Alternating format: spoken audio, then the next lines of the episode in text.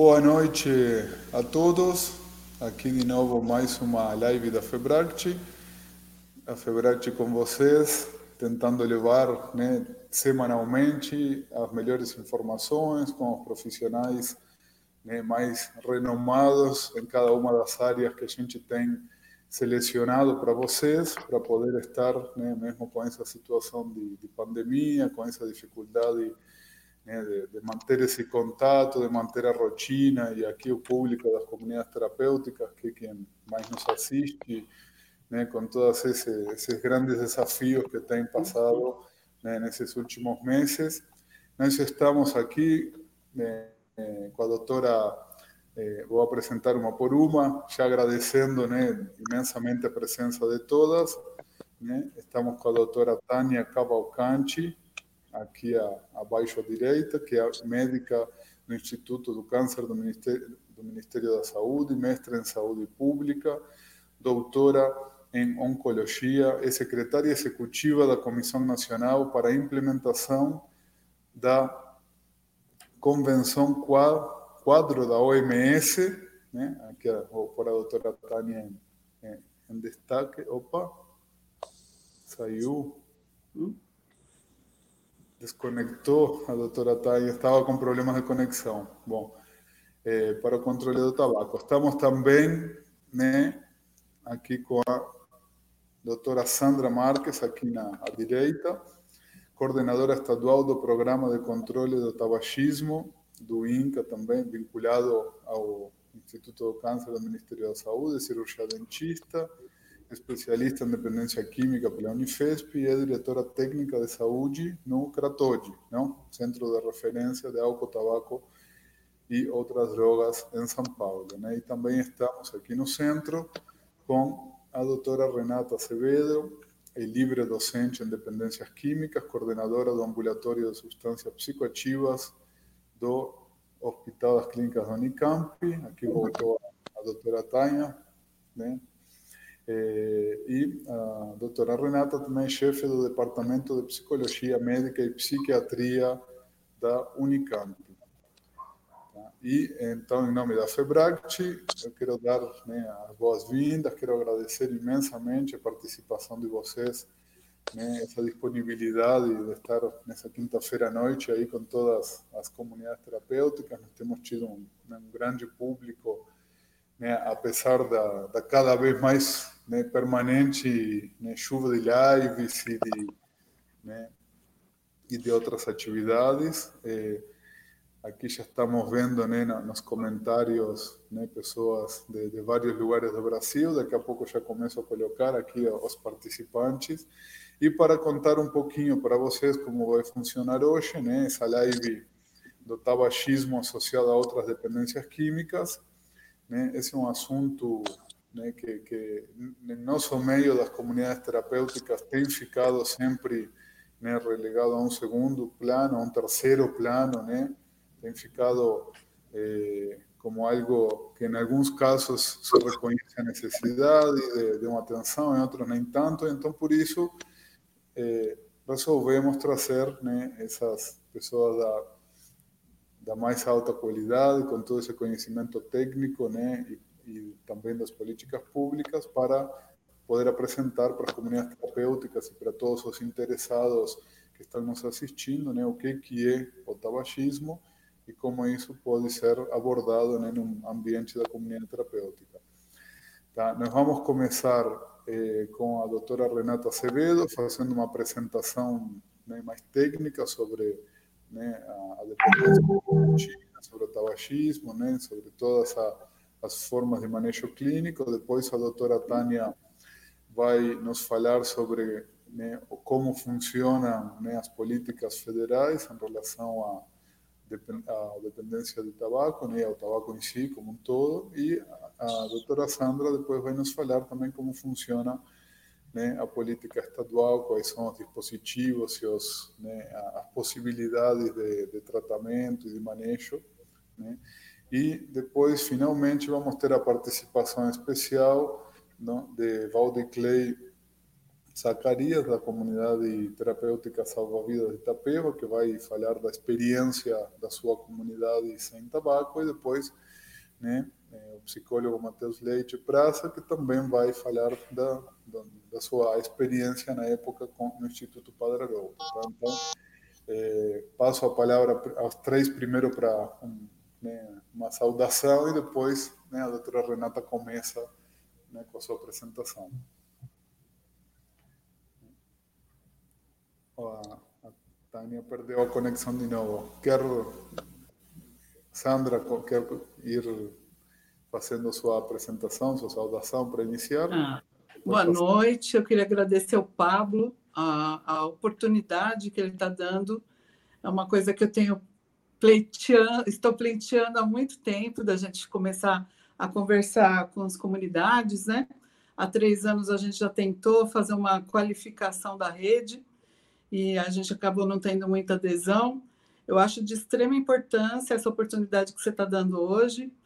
E eu queria agradecer a presença e o aceite aí da Tânia e da Renata por participar disso comigo hoje. Obrigada. Tânia voltou ou já começo? Ah, aqui. Estou aqui. Eu acho que eu vou tirar o vídeo, porque eu estou com medo de esteja. Isso. Tá. Não sei se aqui qual é o problema, está o tempo inteiro caindo. Tá certo. Quero fazer a saudação inicial. Eu... Aí perdeu o áudio. Sandra, vai você então. Eu vou ir passando aqui a participação dos, né, dos nossos espectadores. Você quer que eu fale, continue falando? É? Fazer ah, não, mais é, uma desculpa, eu começo agora. Renata, Renata, isso aí. Mas, eu espero que a gente aproveite bastante. Renata, que aí, é, aí, como a doutora Tânia está com, com esse problema de conexão, né, já se apresenta e já. Né, tá bom. É...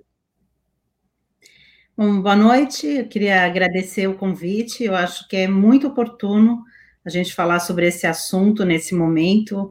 A questão do tabagismo. Uh, uh, é sempre algo que a gente tem oportunidade, do ponto de vista de saúde, abordar, deve ser colocado, e a gente está num momento particularmente importante, uh, no momento em que uma pandemia respiratória está nos atingindo e mudando todo a rotina, a vida das pessoas, as pessoas mais em casa, mais em casa, uh, as substâncias de uso doméstico tendem a aumentar na sua taxa de uso, a gente está bastante preocupado com isso, e o tabaco entra dentro desse grupo de substâncias. Então, eu acho muito oportuno a gente falar sobre tabagismo e falar particularmente para um subgrupo em que o tabagismo tende a ser uh, pouco cuidado, que é o subgrupo das pessoas com dependências de outras substâncias. Então, eu vou falar brevemente alguns aspectos que eu acho que são importantes do ponto de vista conceitual, uh, para uh, fincar pé no quanto que é importante a gente discutir o tabagismo uh, no cuidado das pessoas com dependências de múltiplas drogas ou de outras drogas, sejam elas lícitas quanto ilícitas. Então, eu vou passar alguns conceitos que eu acho que vão uh, trazer um pouco de reflexão e de estímulo à ideia de que a gente não deve deixar uh, para o fim, ou, e talvez para nunca, que é o que acaba, acaba, acontecendo na prática, a gente começa a cuidar da substância que é mais evidentemente problema, o que é compreensível, e vamos deixando para um segundo plano as demais substâncias, e o tabaco tende a ficar uh, para último plano, quando não jamais abordado ao longo do tratamento da dependência. Então, o que eu vou tentar é quebrar um pouquinho esse paradigma e discutir com vocês por que a gente deve tentar fazer de uma forma diferente. Você passa para mim, por favor, Pablo, próximo? Obrigada. Acho que a primeira coisa que eu acho que é importante a gente considerar, porque faz muita diferença na forma como a gente lida com o tabaco ainda hoje, é que a gente está falando de uma substância que passou ao longo da história por muitas concepções sociais, e a forma como uma sociedade enxerga uma substância diz muito sobre a forma como ela vai cuidar dessa substância. Então, o cigarro passou de algo uh, usado ritualisticamente para um produto com fins uh, terapêuticos para tratar, por exemplo, dor de cabeça, há bastante tempo atrás, mas isso já foi tentado, para algo que uma, uma quebra completa de percepção quando ele passou a ser uma substância absolutamente glamourizada, né? Fumar era nos anos, a partir dos anos 20, mas ao longo uh, todo do, do, século passado, foi feito todo um investimento para associar o tabaco com um comportamento uh, de empoderamento, é uma palavra que nem havia na época, que a gente usa hoje, mas do empoderamento feminino e para os homens de associado à masculinidade. Então, isso foi fortemente trabalhado socialmente, fortemente. Hollywood teve um papel imenso nessa percepção do cigarro como um comportamento invejável a ser repetido. Tanto que, quando a gente trabalha ainda hoje com pessoas que começaram a fumar há 30 50 anos atrás, a maior parte delas diz isso. Eu comecei a fumar porque eu achava bonito, porque eu achava charmoso, porque me dava uma sensação de independência, e isso, de fato, foi muito forte por muito tempo. E a gente uh, precisa lembrar que isso não acabou. Na realidade, o cigarro permanece tendo o seu charme para muitas pessoas, embora a visão social sobre ele tenha se modificado muito.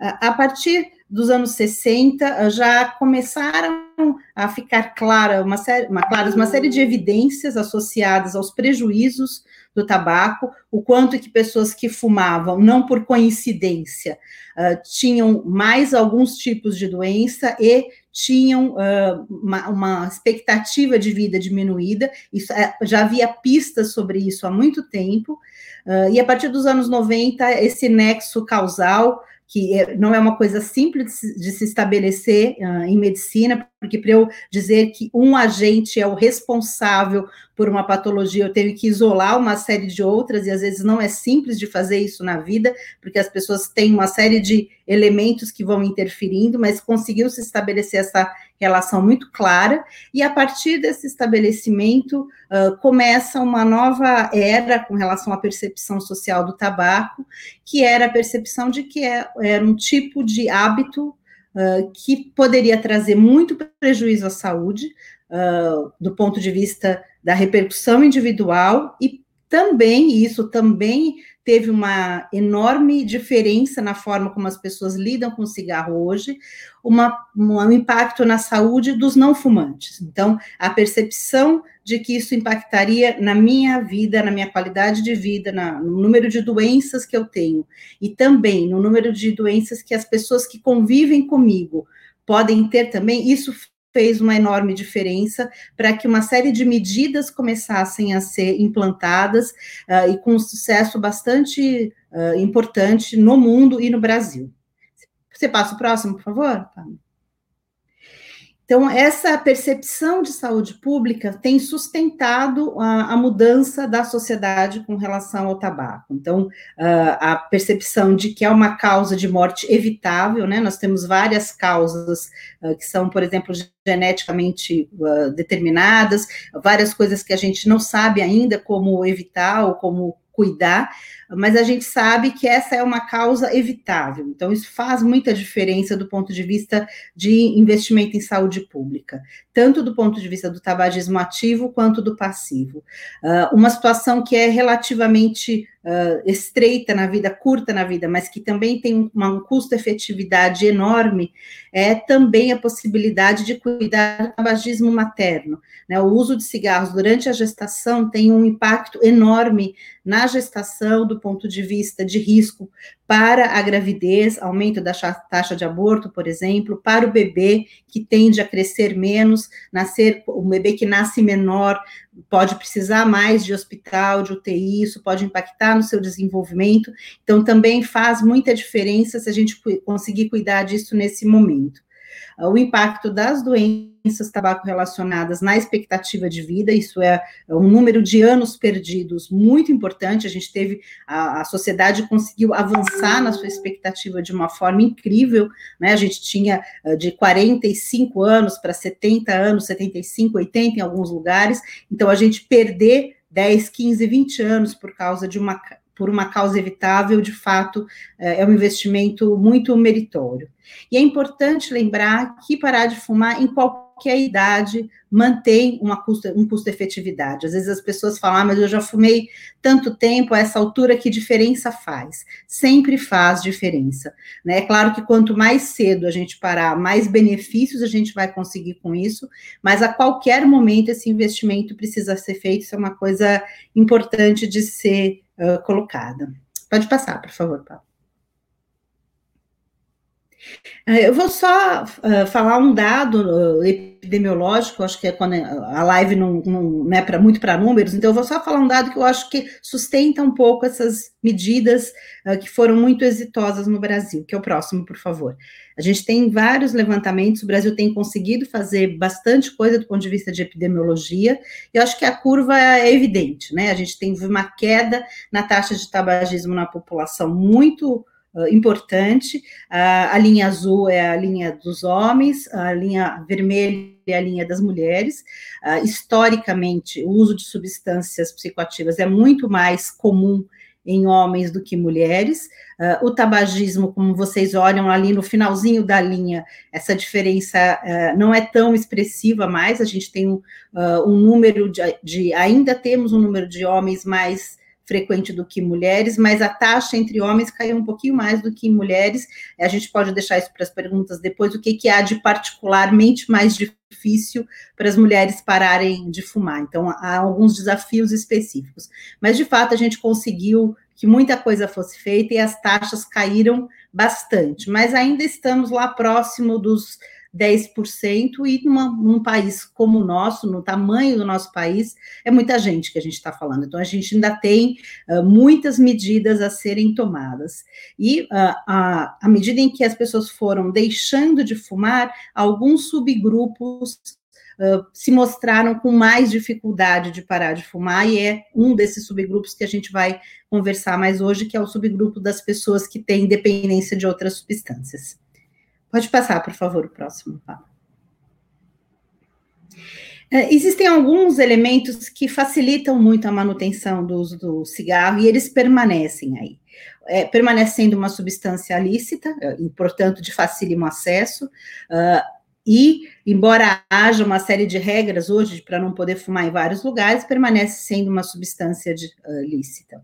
Os malefícios a curto prazo são muito pouco perceptíveis, isso é muito importante. Então, é difícil para alguém de 16 anos achar que perder 5 anos ou 10 de vida lá aos 80 vai fazer alguma diferença naquela decisão daquele momento. Então, esses malefícios pouco percebidos a curto prazo fazem diferença, e faz diferença um aspecto que é muito particular do cigarro. Embora ele seja uma substância psicoativa muito potente, muito aditiva, as alterações comportamentais que ele produz são quase que imperceptíveis do ponto de vista social. Então, diferentemente das outras substâncias, em que eu, se eu começo a usar e as pessoas começam a se incomodar, porque quando eu uso eu fico diferente, meu comportamento muda, para o cigarro, isso não acontece. A, a, mudança comportamental é uma percepção do tabagista. Ele se sente diferente, é óbvio, é por isso que ele usa, mas as pessoas não o percebem diferente. Isso também traz, ou trazia,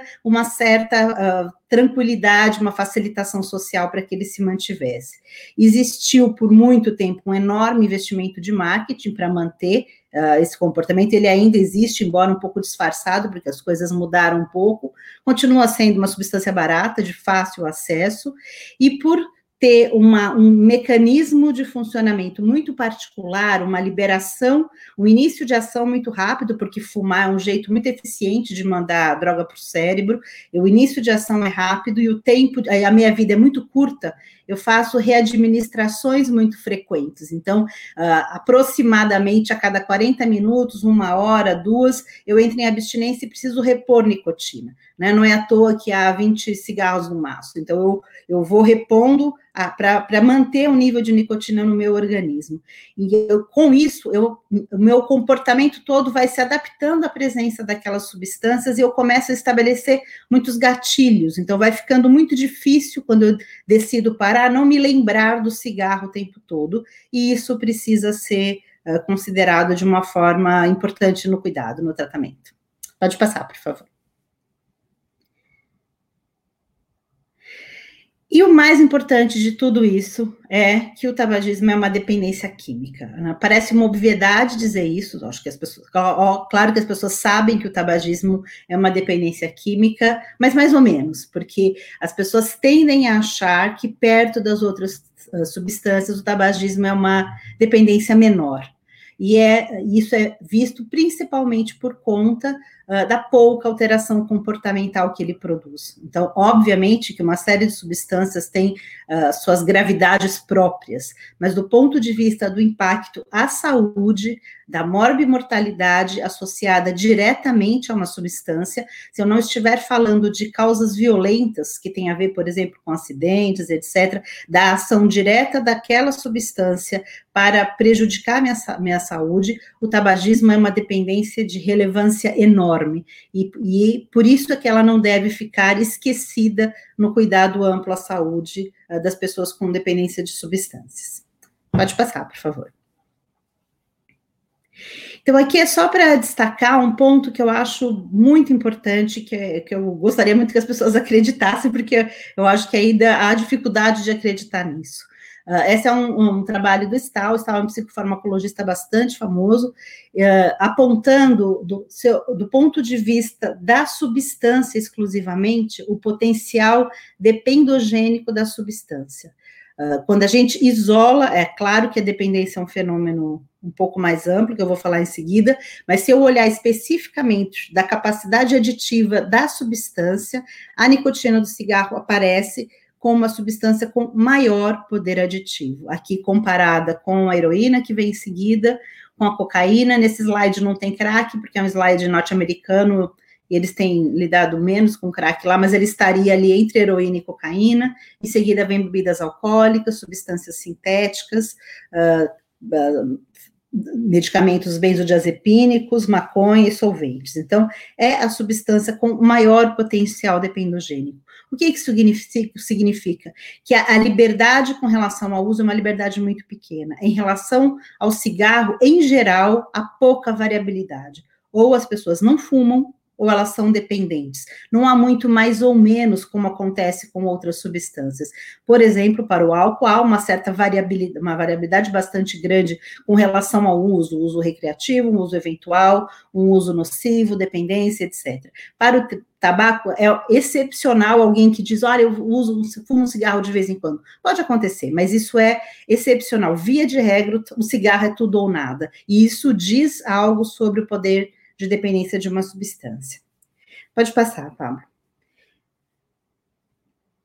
É, aqui é para destacar algo que eu acho que é muito importante, uh, embora haja um, um poder individual da, da, dependência pela nicotina, é claro que eu não quero restringir a, o desenvolvimento da dependência à substância apenas, né? A gente sabe que a, a, dependência é um fenômeno muito amplo, muito complexo, que envolve a, a droga em si, obviamente, que ela tem o seu papel, mas em interação com uma série de fatores individuais, biológicos, biográficos, genéticos do próprio indivíduo que vão aumentar a sua vulnerabilidade para ter interesse de iniciar o uso de substâncias, de uma vez que ele se inicie, para que ele se torne frequente, regular e que possa uh, evoluir para um uso dependente. Esse indivíduo em interação com um ambiente que vai ser mais ou menos protetivo, seja um ambiente familiar, como o ambiente escolar, se a gente estiver falando lá da iniciação na adolescência, depois o ambiente social como um todo, que vai ser mais ou menos capaz de proteger uh, esse uso, e interação com uma série de mecanismos cerebrais que vão ter um potencial de prejuízo maior à medida em que esse uso é mais precoce. Né? Então, quanto mais cedo a gente inicia uma substância, mais potencial dano a, a gente traz do ponto, uh, existe do ponto de vista, inclusive, para desenvolvimento de dependência. Pode passar, Paulo, por favor.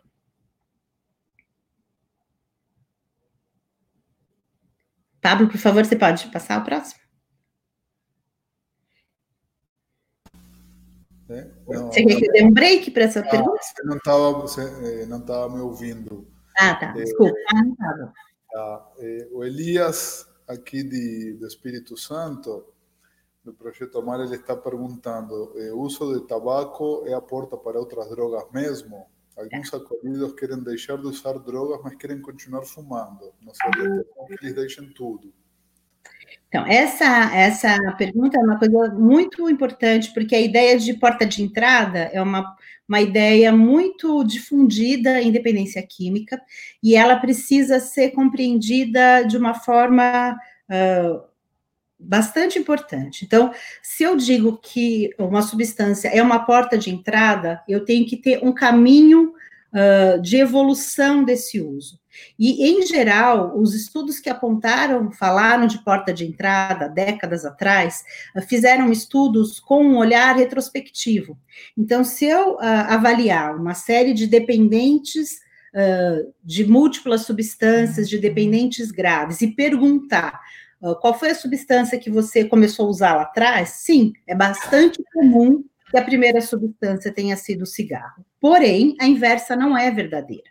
Para a maior parte das pessoas que usa cigarro, não há uma evolução para outras substâncias. Então, é, é natural que quem faz uma carreira de uso, sem trocadilho nenhum, né, um desenvolvimento com relação ao uso, tenha iniciado pelas substâncias de mais fácil acesso.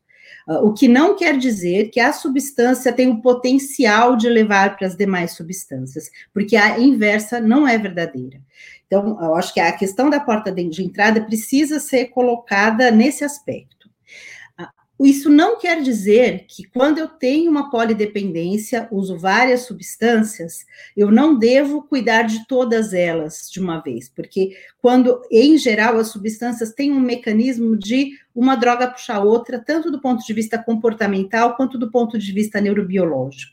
Então, embora possa parecer muito mais difícil eu abordar todas as dependências daquela pessoa no mesmo momento, e é uma escolha possível fazer isso em etapas ou fazer isso de uma vez só, os estudos mostram posteriormente, quando eu avalio, que quem abordou tudo ao mesmo tempo, as chances uh, de sucesso aumentam. E isso é algo que a gente precisa levar em conta, ao contrário do que as pessoas costumam uh, dizer, não, a, a, a, se eu parar tudo, a minha chance de fracassar aumenta. Isso não é verdade, não é o que os estudos apontam.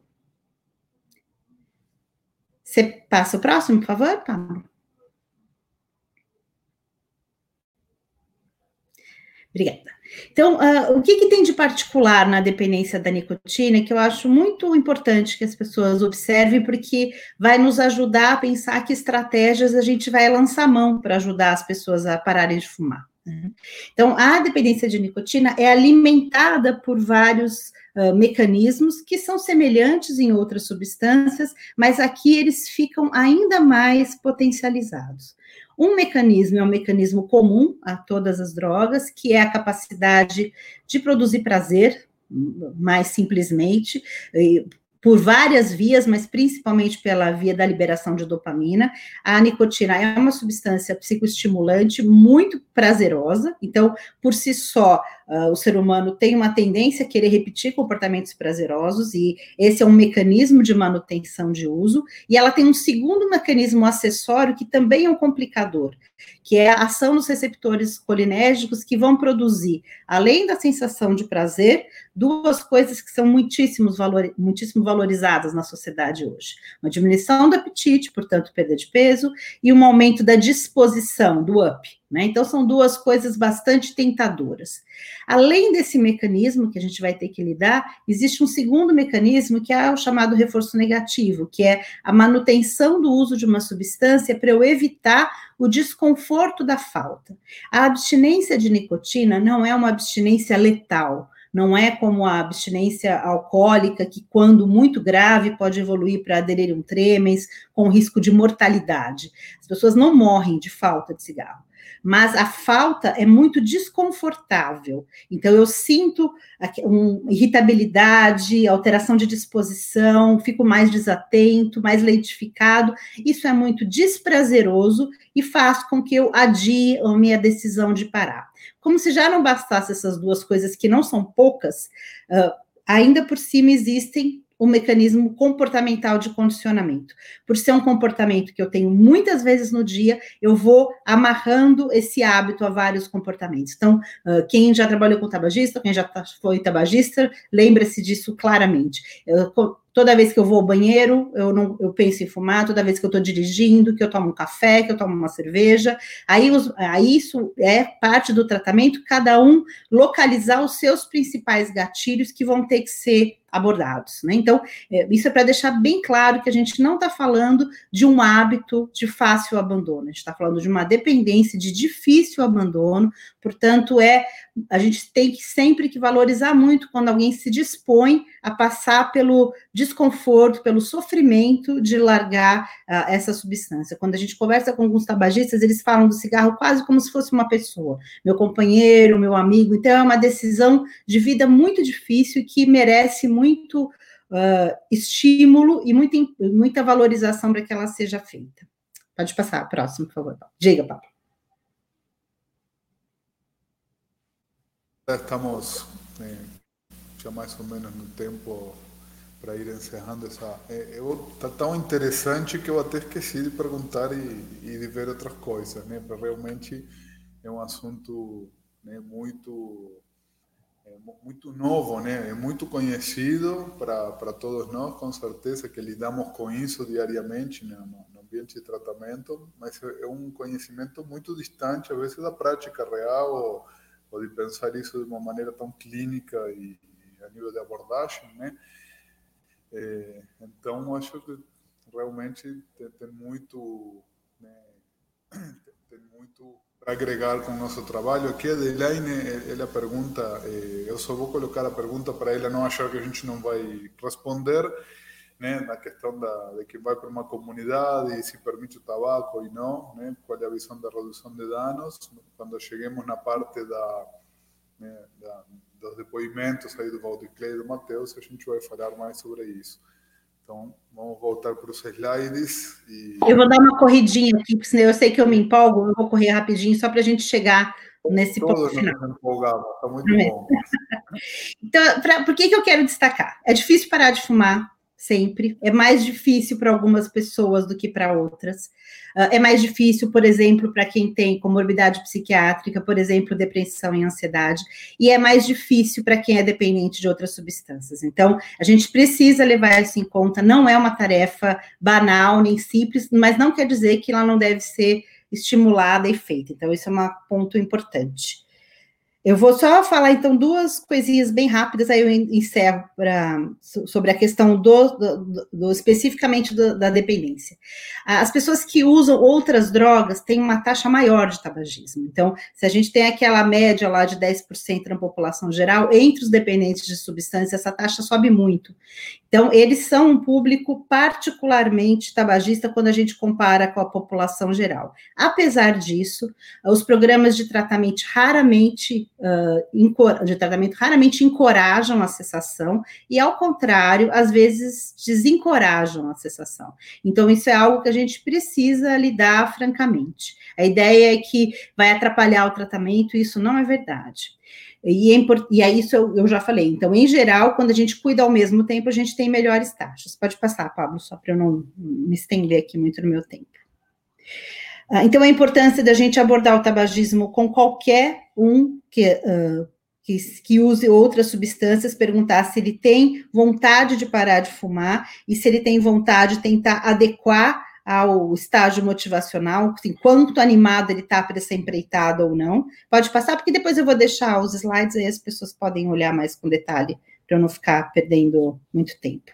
Então, aqui é uma série de coisas que a gente deve avaliar uh, com relação ao tabagismo, mas eu vou focar uh, em duas que são muito importantes para os, o tabagismo nas pessoas com outras dependências. Uma é qual é a, a, o grau de dificuldade quando ele cessa e quais são os fatores uh, associados à recaída e qual é a relação do cigarro com outras drogas, porque em geral as pessoas não percebem que há uma relação, elas não se dão conta que uh, o cigarro acaba facilitando o uso de substâncias e não protege de outras substâncias, como é o que normalmente as pessoas uh, consideram.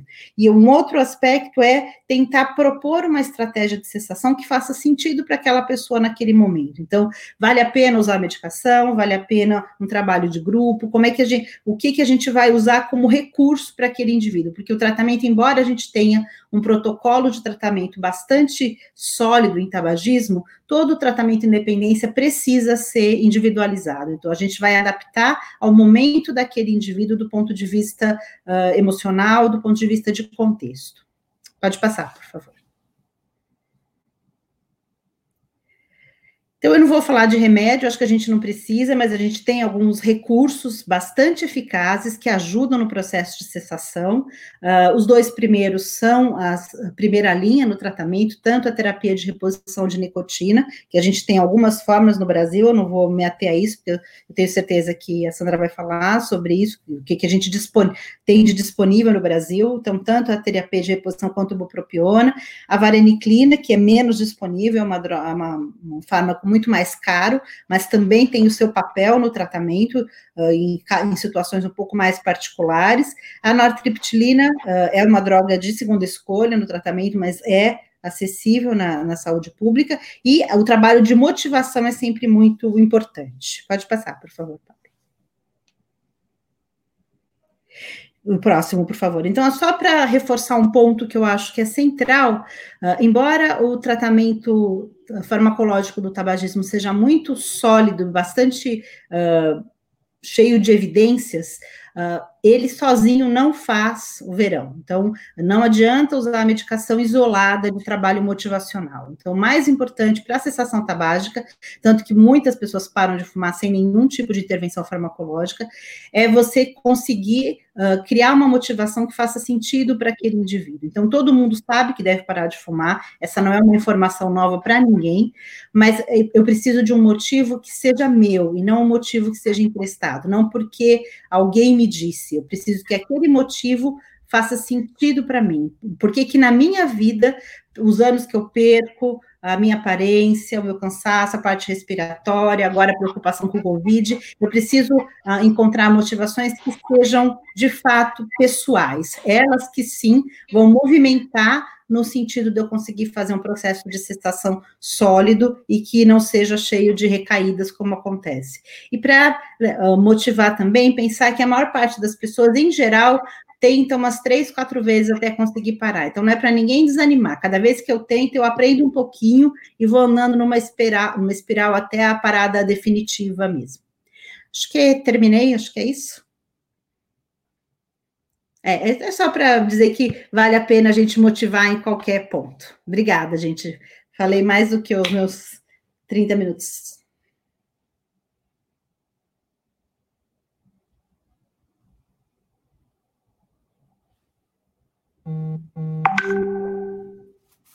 Aí a Tânia está se conectando de novo. Muito obrigado, Renata. Realmente é, é um assunto que né, com certeza dá muita pergunta, né? Aqui o Marco está perguntando, né? Isso não vou, não vai dar para responder agora, Marquinhos, né? Ele está perguntando de, que depois de 16 anos ainda tem muita vontade de fumar, se é normal ou não. Ainda depois, no final, se der tempo, a gente volta, porque ainda temos né, a apresentação agora é, da doutora Tânia, que ela vai nos apresentar, então, a política né, da do Ministério da Saúde, né, do INCA, enquanto a doutora Tânia vai é, apresentar também, é, eu vou ir passando na apresentação dele aí na de Sandra, como vocês estão vendo agora, né, alguns, né, algumas informações muito importantes, né, que são do INCA, que são né, encaminhadas de ontem, do Dia Internacional Sem Tabaco, né, Sandra? Que você me encaminhou hoje, então. É, e lembrando a todos, você está sem áudio, mas agora vai dar a Tânia, de todo jeito. Lembrando a todos que Pablo. todos os slides que a gente vai estar apresentando, depois vão estar em nosso site, tá? Para que todos vocês possam baixar né, e, e continuar é, aproveitando esse material tão rico que estamos apresentando. Bom, então vamos agora passar a palavra para a doutora Tânia, né, que vai nos apresentar aí, então, eh, essa política do Ministério da Saúde. Com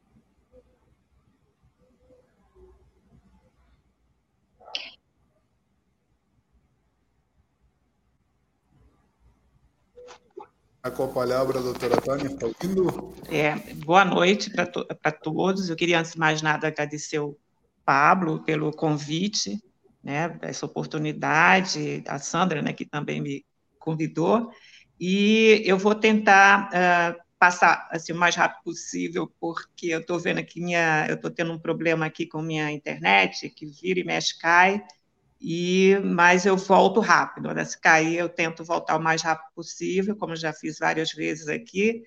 E minha apresentação, eu queria que o Pablo, você está ótimo.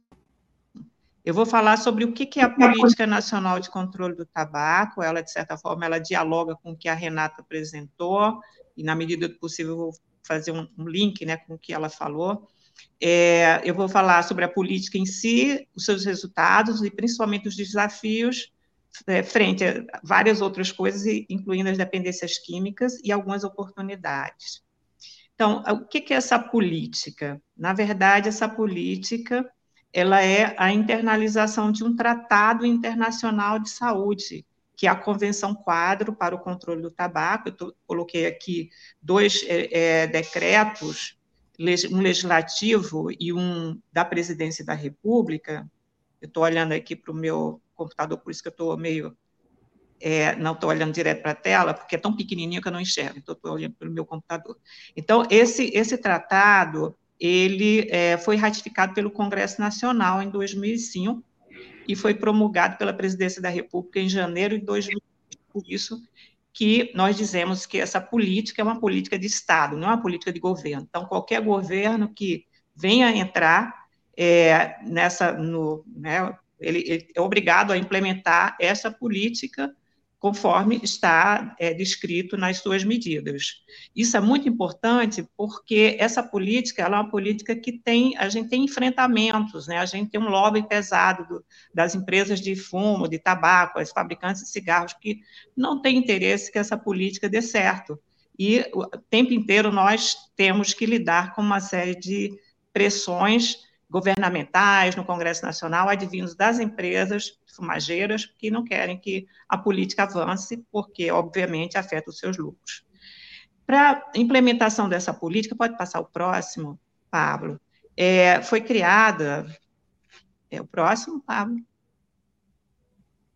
foi criada uma comissão, né, uma comissão nacional para a implementação da Convenção Quadro, que é a implementação da nossa política, essa comissão, é, pode voltar, por favor? Essa comissão, ela é formada por diferentes setores do governo, a gente tem é, diferentes áreas do governo, e isso já traduz o que está no tratado, porque muita coisa que está nesse tratado, na Convenção Quadro, ou seja, na nossa política, foge à governabilidade do setor saúde, como a gente vai ver adiante. Por isso que a gente tem essa composição de diferentes setores do governo compartilhando a responsabilidade na implementação dessa política. É, essa, essa comissão ela foi criada também por um decreto presidencial e tem o ministro da Saúde como seu presidente e nós do INCA como secretaria executiva dessa comissão, que nos dá uma certa, é, vamos dizer, privilégio no sentido de é, mobilizar esses setores para o cumprimento das suas obrigações com esse tratado. E aí vem a pergunta que não quer calar: por que um tratado internacional? Né? Pode passar o próximo, Pablo. Então, por que, que foi preciso um tratado internacional para lidar com o problema de saúde pública? É, primeiro, uh, várias assembleias mundiais de saúde, que é onde os governos né, se reúnem anualmente para discutir temas de saúde, desde a década de 70, vem discutindo a necessidade de uh, reduzir o tabagismo no mundo. E aí vem as campanhas, ano a ano, se decide fazer coisas, até que um dia essa assembleia ela se deu conta de que os determinantes da, dessa epidemia de tabagismo que só fazia crescer estava atrelado a, um, a, uma dinâmica de um negócio transnacional dominado por grandes empresas e que realmente desafiavam a, os países, né, os governos a, a cumprir algumas medidas, né, e aí surgiu a ideia de negociar um tratado para criar um padrão de regulamentação desse mercado. É, só para a gente ter uma ideia, em 1999, a gente tinha 3 milhões de mortes causadas pelo tabagismo. Hoje são 8 milhões de mortes. Então, é, isso mostra o grande desafio que é, é, é lidar com essa questão, com esse com o tabagismo. É, se descobriu também, nessas discussões nas Assembleias Mundiais de Saúde, que é, só o setor saúde não daria conta, era preciso mobilizar outros setores, por isso que eu, aquela comissão, ela tem todo outras, todas outras, é, outros setores envolvidos no compartilhamento das responsabilidades com esse tratado. E, e é importante que se diga que as medidas que estão nesse tratado, é, são medidas baseadas em evidências, não é assim, ah, ninguém tirou da cartola, eu quero fazer isso para atacar a indústria do tabaco. Não. Foram é, medidas que uh, já haviam estudos que mostravam que eram efetivas para reduzir o tabagismo. Pode passar o próximo. Então, essa, essa, como a Renata falou, né, o, o, tratado ele reconhece o tabagismo não só como fator de risco de várias doenças graves, como câncer, as doenças cardiovasculares, essas, essas doenças que matam, todo mundo conhece, mas também reconhece o tabagismo como uma dependência química, como uma doença. Né? O tabagismo está inserido no, na classificação internacional de doenças desde 1993, e, e, e, isso é reconhecido no tratado, né? essa dependência do tabaco, a dependência de nicotina. O próximo além de doença, é reconhecido também como uma doença pediátrica. Por quê? 90% dos fumantes começam a fumar, isso é estatística, né, no, no, mundo e no Brasil, começa a fumar antes dos 18 anos de idade. Aqui no Brasil, 20% dos fumantes começam antes dos 15 anos de idade, começaram, por isso que existe esse reconhecimento formal da Organização Mundial de Saúde, de várias autoridades de saúde, que o tabagismo é doença e é doença pediátrica. Pode passar o próximo. E é, e, e é uma doença pediátrica determinada pelas práticas de mercado, são práticas predatórias que têm alvo bem direcionado, que é, são crianças e adolescentes. Se vocês é, puderem ver o filme O Informante, é um filme verídico que conta a história de um, de um alto funcionário de uma, de uma empresa de tabaco que começa a descobrir as várias mais práticas dessas empresas e, com, e é, uh, pega vários documentos dessas empresas internos, sigilosos, e, e entrega para um jornalista. E nesses documentos se mostra claramente uma das falas e, e pesquisas que as empresas fazem, elas reconhecem que a rentabilidade do negócio depende da sua capacidade de capturar crianças e adolescentes para a dependência de nicotina. E aí existe toda uma série de frases bastante contundentes que mostram como eles desenvolveram, por exemplo, os sabores para botar nos cigarros. Para que os sabores? Para tirar o gosto ruim do tabaco, porque eles querem facilitar o primeiro contato do cigarro, com, do adolescente com o cigarro, que é horrível. Né? Eu, particularmente, eu tentei é, fumar quando era criança, quando era adolescente, mais ou menos, mas era um gosto tão horroroso, me deixava tão enjoada com a irritação, que eu não conseguia vencer essa barreira, né, que na época era uma barreira, para ser igual aos meus amigos mas muitos amigos conseguiram vencer essa barreira e começaram a fumar. Né? Existe o efeito aversivo, que dá enjoo né, do, da nicotina, e muita gente não consegue, eu não consegui. E a indústria, o que, é que ela faz? Ela coloca sabores, coloca também aditivos que aumentam a liberação de nicotina para dar aquele impacto maior no cérebro, como amônia, né? a, a, marca de cigarro, eu não vou falar o nome da marca, não, que eu não vou fazer propaganda, mas tem uma marca que tem um, um que foi a, a, inventora né, dessa, dessa tecnologia, entre aspas, de como fazer para liberar mais nicotina alcalinizando a fumaça com amônia. Então, a, a, além disso, dos sabores, você tem as embalagens super bonitas, coloridas. E olha que a gente está falando de um veneno, né? O cigarro é um veneno, mata duas em cada três pessoas que consomem. Então, como que se pode colocar é, cigarros nas embalagens bonitinhas? E pior, ao lado de balas e chicletes. Então, se você entra nos pontos de venda, tá lá sempre ao lado das balas e chicletes, os maços sempre lindos, coloridos, bonitos, e aquilo não é por acaso. Ponto de venda, eu descobri nessa minha vida agora com a política de controle do tabaco, é uma ciência.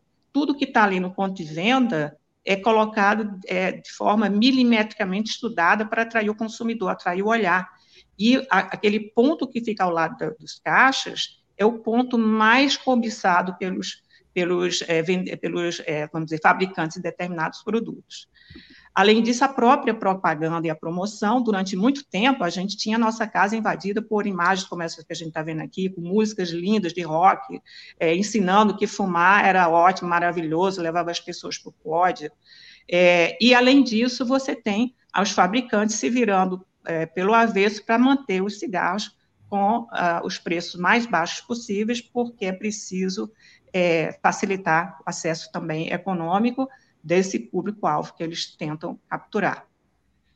E aí, com essa, nesse, nesse processo, né, a Renata mostra um pouco da trajetória, né, do, do tabagismo, né, é, ele começa lá atrás, e aí vem é, com pessoas começam a fumar, em Hollywood foi um grande, vamos dizer assim, difusor do comportamento de fumar, é, você tem também, como, como parte dessa, desse processo de difusão, inventou-se a máquina de enrolar cigarro, quer dizer, o cigarro que era artesanal inicialmente, era você tinha um consumo menor por cap, per capita porque era artesanal, ele descamba para um, um, volume enorme quando você, quando os fabricantes criam a, a máquina de enrolar cigarro, então automatiza a produção, e aí você tem, junto com Hollywood, com aquelas propagandas todas, né, aí você tem um processo de estouro da boiada de pessoas começando a fumar, estimulado por aqui por atores de Hollywood e vários outros. E aí, qual o sinal, qual é o resultado disso tudo? A gente teve, tem hoje no mundo um bilhão de fumantes, apesar de todo o conhecimento que a gente tem sobre tabagismo, a maior parte desses fumantes vivem nos países mais pobres, é, quer dizer, existe uma relação entre as restrições e, e é, vamos dizer assim, dos países ao mercado e a, essa, essa é, vamos dizer, concentração de fumantes nos países que têm menos restrições. E o resultado, 100 milhões de mortes no século XX, né, que guerra matou tanto assim, atualmente são 8 milhões, aqui está tá um pouco defasado, é, de mortes, 6 milhões por é, tabagismo ativo e, e quase 1 milhão por tabagismo passivo e um custo, né? O custo não é pouca coisa, é 1,4 trilhões de dólares por ano.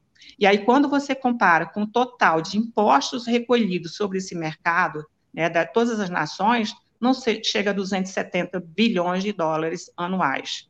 É, é, isso é importante a gente dizer, porque sempre que se tem uma discussão, que a, as empresas tentam vender a ideia de que elas são boazinhas, que elas geram empregos, que elas geram renda, então é importante a gente colocar isso na balança, embora vida humana não tenha preço, mas é importante a gente saber que, mesmo assim, as empresas dão um prejuízo enorme para os países. É, hoje, no Brasil, nós temos 19, em torno de 19 milhões, 19 a 20 milhões de fumantes. Se você olhar esse volume, apesar de ter tido uma queda expressiva, expressiva na proporção de fumantes na população, esse número absoluto ele é vezes a população do Uruguai, quase, né? E duas vezes a população do, de Portugal. Então, é muita gente hoje se expondo à fumaça, à, à toxicidade da fumaça de tabaco no Brasil. Uh, o tabagismo responde hoje por 12,6% de todas as mortes que ocorrem no Brasil, e uh, são 150, quase 157 mil mortes anuais que temos aqui no Brasil. O custo para o Brasil também não é pouca coisa, são 57 bilhões de reais por ano, com despesas médicas e perda de produtividade, e a arrecadação não chega a 13 bilhões, ou seja, um prejuízo de 44 bilhões por ano. O tabagismo deixa, enquanto as fabricantes têm lucros estratosféricos, se você olhar lá na todas essas maiores, né, a Philip Morris, a Sousa Cruz, que é a British American Tobacco, é bilhões de, de, de dólares de lucro e deixando a conta para os países pagarem. Pode passar o próximo. O próximo, por favor, Pablo. Então, quais medidas fazem parte né, desse tratado, dessa convenção quadro? O Brasil precisa implementar, algumas já estão implementadas, outras estão em implementação e precisam ser aperfeiçoadas. E, então, assim, eu vou só falar rapidamente, você tem um conjunto de medidas que relacionam-se à redução da demanda, Aí você tem a política de preços e impostos sobre os produtos de cigarros. Essa medida é uma das mais considerada uma das mais efetivas para reduzir o consumo, e a gente tem esse dado aqui no Brasil mostrando claramente isso. A Receita Federal é uma parceira dessa, dessa, dessa política, tem assento na Comissão Nacional. A proteção contra o tabagismo passivo, aí temos leis, regulação dos conteúdos dos produtos e da divulgação desses conteúdos, é o artigo 9 e 10. A Anvisa faz parte da comissão tem um papel fundamental na implementação desses artigos, as embalagens, né, o que, que tem que ter nas embalagens, então aí vem a questão das advertências sanitárias, que, que, que veiculam informações nas embalagens, né, pra, é, é, sem custo zero para o governo, o custo fica a cargo do fabricante, é uma forma de difundir os riscos do tabagismo é, por lei, é, ações de educação, de comunicação, a publicidade e o patrocínio, é, que é o artigo 13, a proibição, né, porque a gente não adianta você dizer para uma pessoa não fumar, porque a, a, a ex-diretora da OMS, ela falou uma, uma, frase marcante no ano 2000, que o tabagismo é uma doença socialmente transmissível transmissível pela publicidade. Então, a, a não adianta você, uma pessoa está fazendo um esforço monumental para tentar deixar de fumar. E aí ela abre a janela, dá de cara com outdoor, né, com as pessoas lindas, maravilhosas, fumando, abre a televisão, liga a televisão, está lá a pessoa fumando. Então, é, é muito difícil você parar de fumar num contexto onde há estímulo para que as pessoas fumem. Então, por isso que essas políticas, elas são um conjunto de, de ações que visam criar um ambiente favorável para a cessação do tabagismo. Né? Você precisa criar um ambiente social, é, tanto no entorno familiar, no entorno do indivíduo, quanto também na questão legislativa, na questão é, do ambiente social e econômico, que possam realmente dar suporte a essa iniciativa, que não é uma iniciativa fácil, principalmente quando você também tem uma dependência química, outra dependência associada. É, pode passar o próximo. Pablo. Aí você tem outras medidas relacionadas à oferta, é um conjunto de medidas, pode passar o próximo. Você tem é, é, medidas relacionadas ao controle, ou melhor, a eliminação do mercado ilegal de produtos de tabaco, que é o artigo 15, é o anterior. É, a proibição da venda a menores de idade e por menores de idade, volta ao anterior, por favor, e apoio a atividades alternativas economicamente viáveis. Esse ponto é importantíssimo, eu não vou me deter muito, porque aqui é outra história muito longa, mas o Brasil, ele é o maior produto, o segundo maior produtor de tabaco e o maior exportador de folhas de tabaco. E aí você tem também, além da questão da dependência química, você tem a dependência econômica, quer dizer, você tem um fumante de um lado sendo explorado por essas empresas, e do outro lado, o fumicultor, o pequeno agricultor familiar que foi seduzido pelas, por essas empresas, dizendo que plantar fumo é uma coisa boa, vai gerar riqueza, e o que resta para eles é dívida, são dívidas, é, doenças, porque plantar tabaco também gera doenças, trabalho infantil, então é um outro drama, outro lado da moeda, que um dia, quem sabe, a gente pode é, conversar e que faz parte da nossa política também olhar para esse lado. Pode passar o próximo. É, pode passar o próximo, Pablo. É, então, a gente tem também a, a, algumas medidas transversais, que eu faço questão aqui de frisar em vermelho, é, no anterior. É, a proteção dessa política da interferência da indústria do tabaco. A anterior, por favor.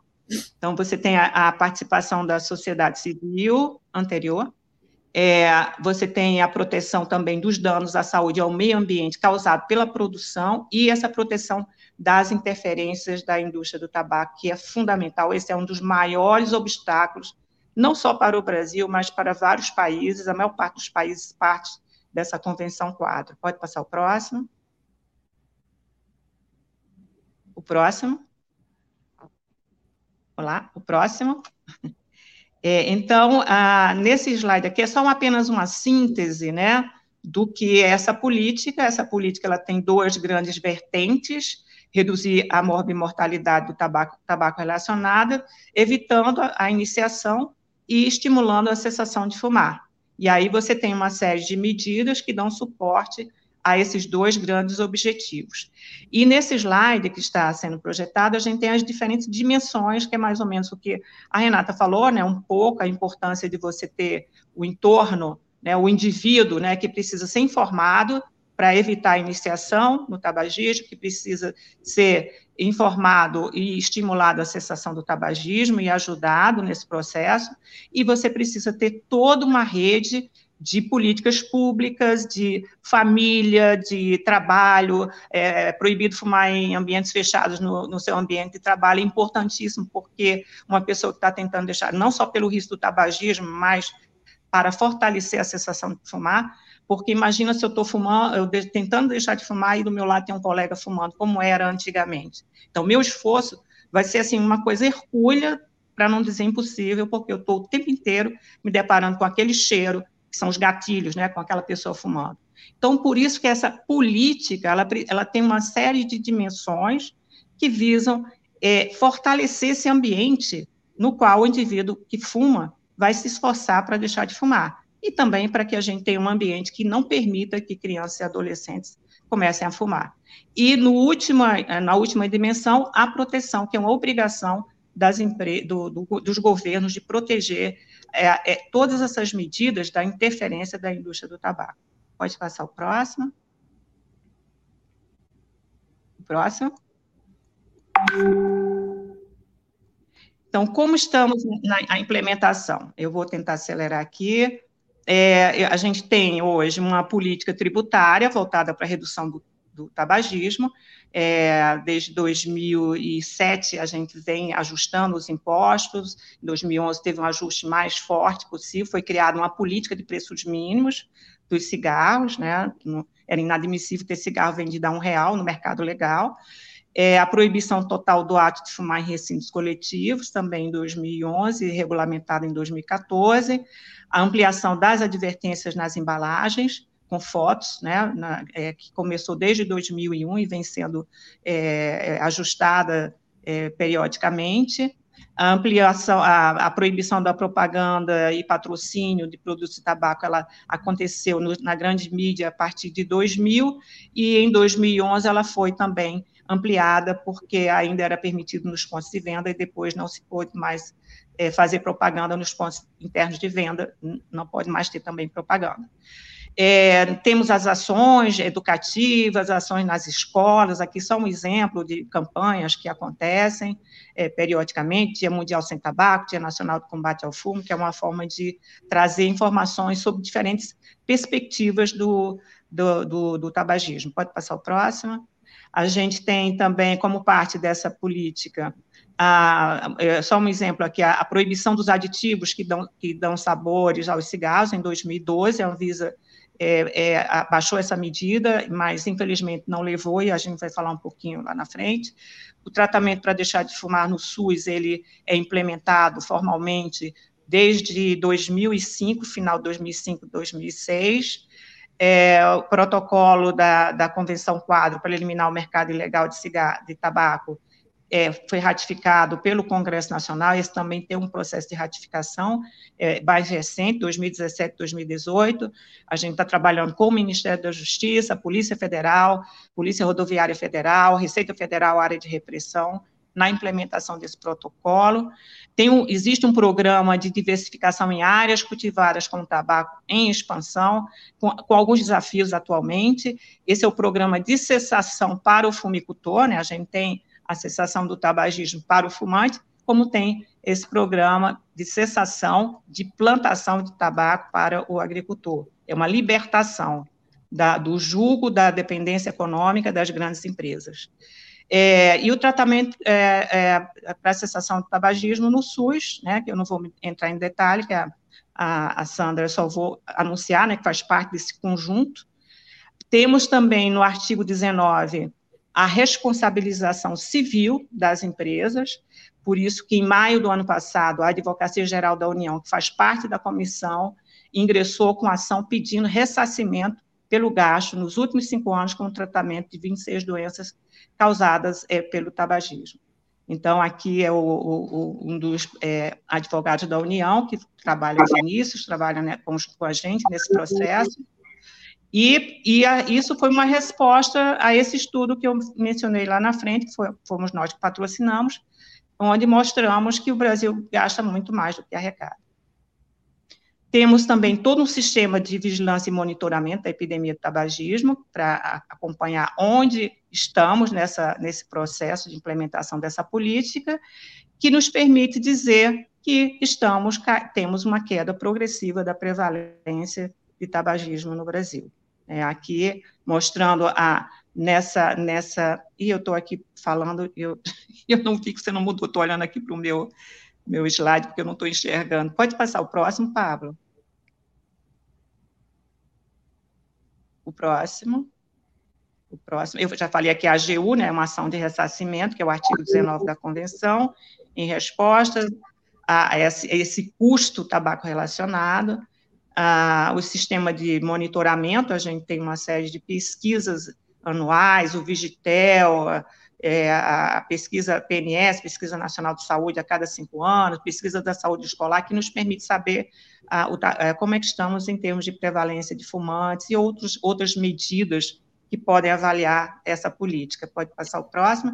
E eu estava falando aqui dessa evolução da proporção de fumantes na população acima de 18 anos, é um dado do Vigitel, que nos permite analisar é, até o efeito de algumas políticas, como é o caso aqui da política tributária mais forte, que foi adotada em 2011, que mostra uma aceleração na queda no, do tabagismo, tanto entre homens quanto entre mulheres.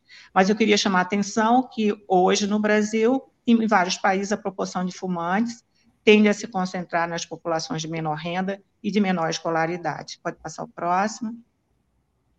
Então, a última prevalência que nós temos do ano passado 9,8, né? Só para a gente olhar aqui, quando a gente compara com a prevalência de 2018, essa aqui em pretinho, 9,13, a gente vê que alguma coisa aí não está muito bem e já estamos com uma luzinha amarela, laranja, acesa, preocupada com esse dado aí que nos mostra uma certa é, tendência a crescimento.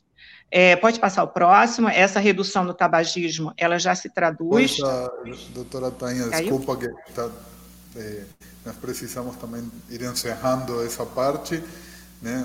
uns minutinhos para. Ah, tá bom. Terminar. Então eu vou terminar por aqui. É, só vou, eu só queria só mostrar aqui duas. Qual? Dois desafios, ainda está tempo ou não? Sim, sim. Qual seria? Então, nós temos do, dois grandes desafios, que é uh, o número absoluto de fumantes, né, que eu já mencionei, 20 milhões, e todo um trabalho que as empresas vêm fazendo para impedir a adoção de medidas né, uh, nacionais. Cada medida que a gente implementa, lá a gente gasta anos dentro do Congresso Nacional tentando empurrar, a exemplo da lei antifumo, que passam, onde passamos sete anos tentando é, mudar a lei para tornar ambientes 100% livres de tabaco. E eu vou passar lá para o finalzinho, eu vou pular aqui essas, é, pode passar lá para o final, aqui tem os dados de prevalência de tabagismo em indivíduos em tratamento com dependência química, que é 52% maior do que na população em geral. Essa é uma revisão sistemática que inclui estudos do Brasil, eu acho que é bem interessante, porque ela nos mostra o quanto o tabagismo, né, é, é, e esse é um grande, é, é, vamos dizer, desafio na, nas populações dependentes químicos, ele é mais complicado, é mais complexo. Aqui, a prevalência na população geral, nesse, nesse apanhado, nessa revisão, 31% e 84% em pacientes com tratamento de dependência química. Então, mostrando, e nessa, nesse próximo, pode passar, você tem uma tabela, está tá aqui o link, né, quem quiser depois ver, é, pegar esse estudo, são, ele também pega, né, esse mesmo estudo, vários estudos do Brasil, para fazer essa revisão sistemática, mostrando que no Brasil também é, fez parte desse estudo, temos essa situação de uma prevalência bem maior. Se a gente olhar aqui em 2013, essa primeira linha que fala do Brasil, a prevalência na população em geral, 13%, em pacientes com dependência química, 92,4%, que é um estudo é, do DIL e colaboradores.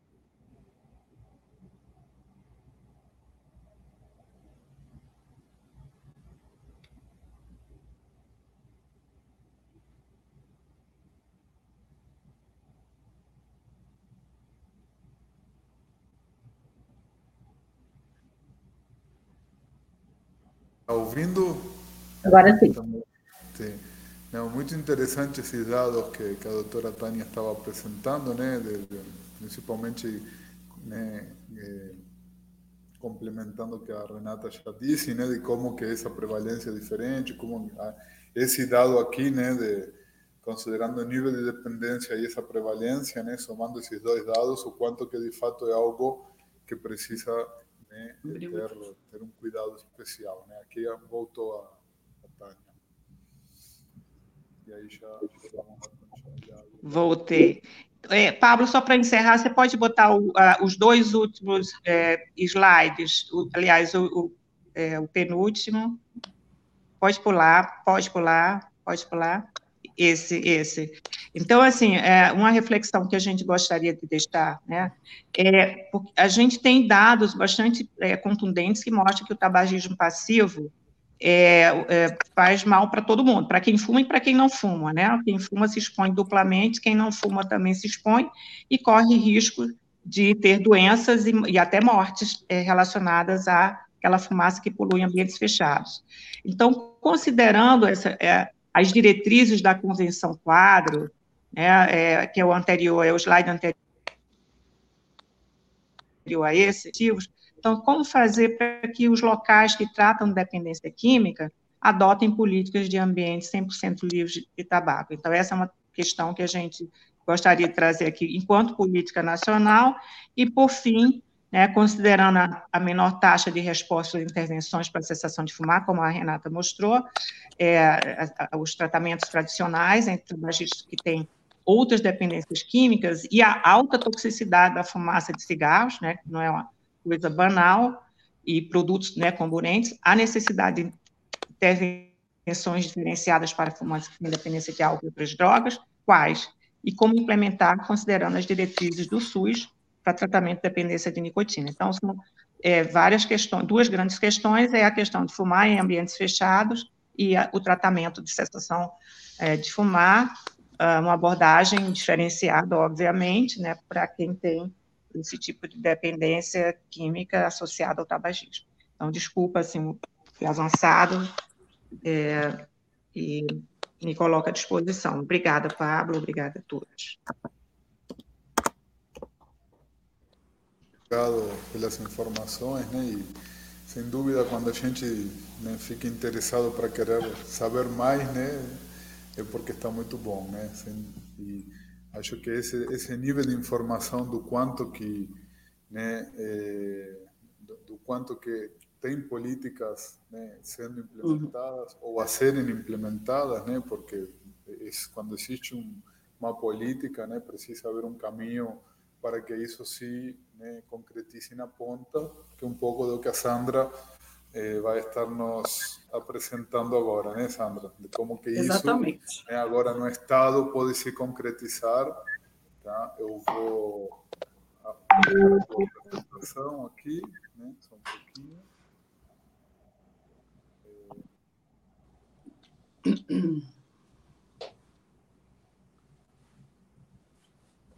Bom, Vai colocando aí a apresentação? Eu acho que a minha apresentação vai ser bem breve, né? Porque a gente, a Tânia acabou sintetizando bastante a questão da política, mas o que, qual é a importância disso no governo do Estado de São Paulo, né? É, desde 2004, o Cratod tem a atribuição de organizar, capacitar e manter as unidades credenciadas ao programa. Isso foi um grande desafio é, mais recente, quando o Ministério nos deu é, o monitoramento, inclusive, da parte da assistência farmacêutica, né? Porque a gente, além de promover a capacitação e a gente transitar em todas as coordenadorias da Secretaria de Estado da Saúde, a gente tem a questão das capacitações, né? a, a questão da epidemiologia, é, os articuladores, como eu vou mostrar um pouquinho mais para frente. Pode ir passando o, o, o slide, viu, Pablo? Por favor. Pode passar? E a gente tem atribuição, teve atribuição de organizar a política no Estado de São Paulo. Né? De uma certa forma, por um tempo estava um pouquinho mais centralizado aqui em São Paulo, no Cratode, as capacitações ocorriam aqui, e a gente procurou, de três anos para cá, descentralizar em todos os departamentos regionais de saúde. Isso foi fundamental para que a gente pudesse é, ampliar nossa rede, né? De uma forma, pode passar? De uma forma que o, a cobertura do programa se estendesse em todo o estado, né? Então, hoje a gente tem todos esses DRS com essa porcentagem de cobertura. Nós passamos de cerca de 200 unidades para 1.600 e pouco até ontem, 1.620. E isso foi um boom, quase sete vezes o, o número de unidades que nós tínhamos há pouco tempo atrás. Fundamental foi a organização dos fluxos, descentralização das capacitações e, e, e promover também a, a, formação de equipes. Né? Formamos multiplicadores, que essa é uma atribuição do Estado. Né? Organizamos os fluxos de informações e de coletas de dados. Então, a gente é, criou um sistema de informação onde a gente pudesse coletar dados é, e ter indicadores para a gente poder avaliar os processos de trabalho do Estado e rever, inclusive, esses processos. Então, segue essa lógica, tanto de informação é, quanto de, de, coleta de dados. E aí eu trouxe um pouquinho do que é, a gente aplica também essa política, não só de assistência, mas a gente também tramita as questões legislativas, né? A gente faz um trabalho intersetorial bem intenso, então a gente procura prover é, e, e, capacitar outras secretarias para abordagem do tabaco. E essa questão da saúde mental é uma questão que sempre me preocupou muito, por trabalhar no Centro de Referência de Álcool, Tabaco e Outras Drogas, o CRATOD sempre teve essa atribuição de ser o centro de referência. Ele foi durante muito tempo conhecido é, como a coordenação estadual e onde se tratava tabaco, né? Isso daí já se descentralizou de uma forma é, gigantesca. Hoje a gente tem grandes centros, como a Renata, por exemplo, que está na Unicamp, né? A gente tem a, a, Unesp, a gente tem Botucatu, Araraquara, a gente tem várias áreas hoje que ministram e capacitam profissionais de saúde para essa rede. Foi fundamental também que essa rede, desde 2013, teve o privilégio de ir para atenção primária, ela ficava muito tempo na atenção especializada, isso dificultava muito o acesso. 2013, com essa é, ida para atenção primária, da, da onde tem que estar mesmo o programa, e o ano passado, quando o Ministério assume na atenção primária saúde o controle efetivo dessa assistência, é, eu acho que foi uma, um momento muito importante e bem oportuno, porque a organização dos serviços é, vem dali, né?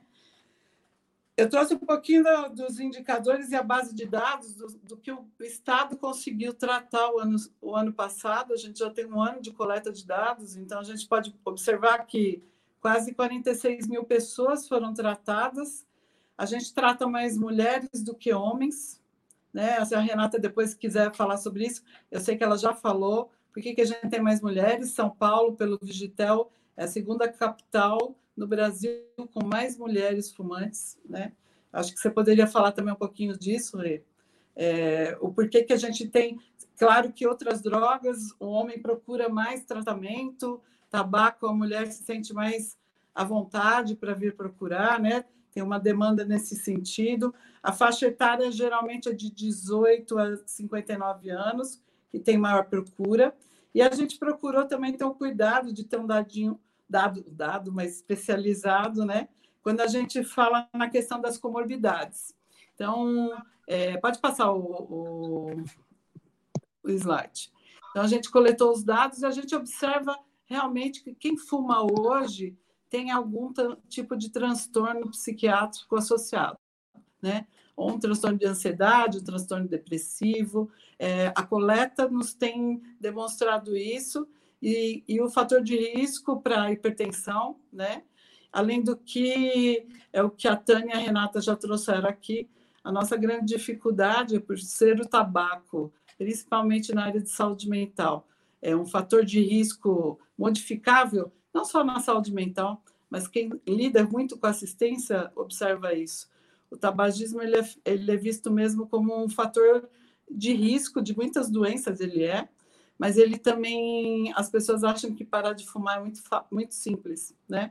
E que as pessoas não precisam de acompanhamento, as pessoas podem parar a hora que elas quiserem, e isso não é verdade, né? É um tipo de dependência química isso é uma coisa que eu tenho trazido muito, porque a interpretação das pessoas ainda é de que, sendo uma droga lícita, o tabaco, o tabaco não tem tanto comprometimento assim, né?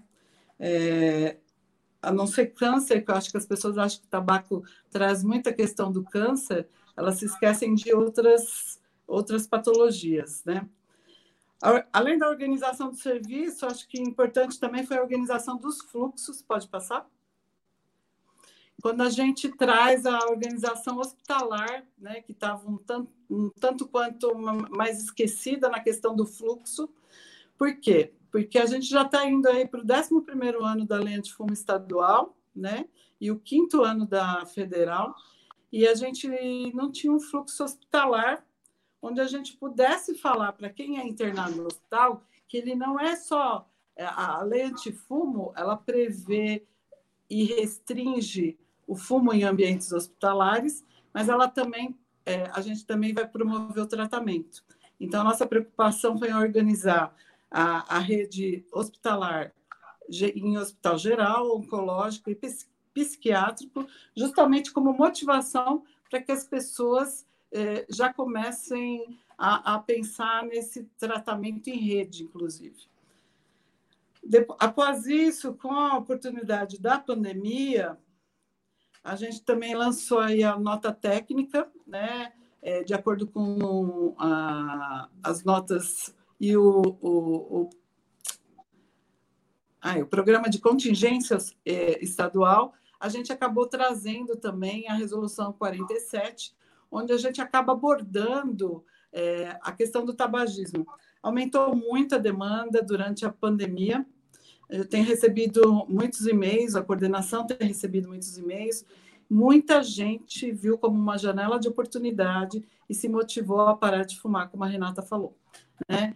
Isso foi um, um, uma oportunidade excelente, inclusive em termos de regulação. Né? Muitos municípios é, se adiantaram e já proibiram, como o prefeito Bruno Covas, no ano passado, mas durante a pandemia é, proibiram o uso de narguilhos, cigarros em parques. Então, isso motivou muita gente a pensar na questão da infecção mais grave do tabagista quando ele se infecta de, do coronavírus, né? A resolução 47, então, modificou muito a questão do atendimento, porque, em vista da pandemia, os grupos que eram que, como mesmo brilhantemente a Renata falou, não basta só tomar remédio, né? A gente tem que mudar comportamento e os grupos são excelentes quando a gente trabalha com os pacientes, porque a gente traz exatamente acompanha essa síndrome de abstinência, os craving, fissuras que esses pacientes a, a, a, a sofrer e, e tornar esse sofrimento menos dolorido, né? Por quê? Porque a gente pode fazer não só um acompanhamento medicamentoso, quando necessário, mas esse acompanhamento na abordagem cognitivo-comportamental. O programa ele se baseia na abordagem cognitivo-comportamental e o apoio medicamentoso com terapia reposição de nicotina e a bupropiona, né? Tem um apoio aí na, é, como suporte da, do, do, tratamento. Mas o, o que importa mesmo, e as pessoas têm que entender, é que o tratamento consiste muito na abordagem cognitivo-comportamental. E isso é excelente quando a gente traz nas capacitações as manobras e as habilidades que, que, que o profissional vai ter que ter para ver estágio motivacional do paciente, como é que a gente pode ajudar esse paciente, em que fase que ele está, né? E trazer algumas questões para que ele comece a se autoconhecer, né? O autoconhecimento é primordial na dependência química. Eu acho que traz um, uma habilidade, estratégias que você próprio vai criando quando você vai fazendo o tratamento e, e você previne recaídas, né? Os desafios que a gente vai ter aqui no Estado é, é, é, realmente fazer uma portaria de adesão, que até hoje a gente não tem, uma portaria de adesão ao programa, né? uma pactuação constante na CIB, na CIR, qualificação de articuladores e gestores, a gente tem feito isso de um ano e meio para cá, então a gente, agora em maio, é, gostaríamos de ter feito, já estava tudo marcado, seria um curso bem grande ali no Auditório de Bolsas, onde a gente traria essa questão da, da, do, do, da articulação né?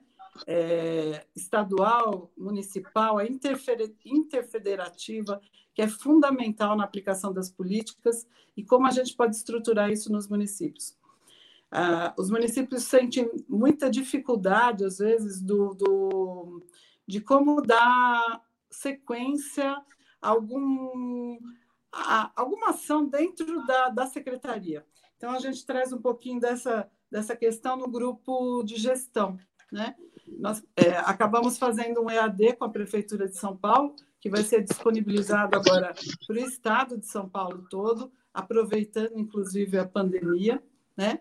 e onde a gente também fez um curso para gestão do programa que vai ser fundamental também é, para o sucesso e ampliação disso. O que mais que a gente vai trazer agora pra, de novidade? Um sistema de informação, né? Pleiteamos já um sistema de informação onde a gente tem um tratamento vinculado à dispensação farmacêutica, que é um grande desafio, né?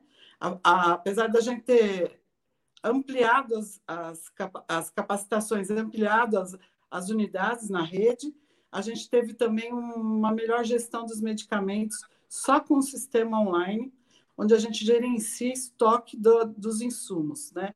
Do ano passado para cá, nós conseguimos economizar cerca de 3 milhões de reais só com esse sistema de gerenciamento. Queríamos, por exemplo, um sistema de gerenciamento que fosse é, mais parecido com o Ciclone dos retrovirais, e por ser um componente estratégico, infelizmente, como muitas pessoas nos pedem, ele não pode estar na atenção básica, até porque é, a, eles causam dependência, né? E o valor do, do medicamento é bem alto também. Estabelecer metas para os municípios, monitoramento e fiscalização da assistência ainda é um desafio, né? Porque a gente não tem como é, fazer e órgãos fiscalizadores ainda, recursos e parcerias para promoção e prevenção, então, grupos de apoio, a gente tem parcerias com o Hospital do Amor, estamos fazendo trabalho de câncer bucal, é, câncer de pulmão, tudo de prevenção ao câncer. E em relação a grupos de apoio, grupos de família, temos feito várias ações em, de informação para prevenção e promoção de saúde. Um dos nossos grandes desafios agora para frente, que a gente já tentou fazer qualificação também, foi a questão das comunidades terapêuticas e da Secretaria de Administração Penitenciária, onde a gente já qualificou toda a rede de, de, de saúde, né, há dois anos atrás, e a gente tem hoje o tratamento do servidor. Aliás, já tem desde 2004 também, quando já foi para o Cratode, mas de uma forma mais efetiva agora, a gente está criando um fluxo para recebimento de medicação e, e dar um suporte para a Secretaria de Administração Penitenciária para prover, promover o tratamento da população privada de liberdade. Isso vai ser fundamental também do ponto de vista de tuberculose, de outras patologias associadas, respiratórias, associadas ao uso de tabaco. Eu sei que vai ser um grande desafio, como é na saúde mental, mas a gente precisa é, se compenetrar que o tabagismo é uma dependência química, é uma dependência química importante e que mata um em cada três usuários, né? E, e vai ser fundamental que a gente qualifique essa rede. É, na rede Recomeço, aqui em São Paulo, nós temos cerca de 50, 62 unidades e 15 delas já fazem é, o programa para ambiente livre de tabaco. Então, eu gostaria de encerrar é, abrindo para as perguntas, eu não sei se vai dar tempo, né, Pablo? Mas a importância de se considerar o tabaco hoje como uma droga é, e a, o tabagismo como uma doença que precisa ser tratada. Na saúde mental, a gente negligencia muito esse uso, em função de outras, outros transtornos por uso de dependência, de outras drogas, de, outra, de outras substâncias, e o quanto a gente tem de desafio nessa área para trazer, porque a prevalência diminuiu sim na população em geral, mas na população de saúde mental não diminuiu. É, há muito tempo que a indústria também segurou é, a questão do tabagismo ser um transtorno por uso e abuso de substância. Né? Durante muito tempo ela foi interpretada como comportamental, né? como se eu pudesse parar de fumar hoje, amanhã, ela, eu, eu, amanhã não fumo mais. Então, o cuidado e a qualificação dessa rede é extremamente importante, porque os grupos e o tratamento individual, mesmo que seja, eles são com manejo em saúde mental. Qualificar a rede em saúde mental e trazer isso é, para as comunidades agora que integram a nossa é, secretaria seria fundamental para que a gente tivesse é, pacientes é, com mais saúde e a gente pudesse promover os ambientes livres de tabaco. Obrigada.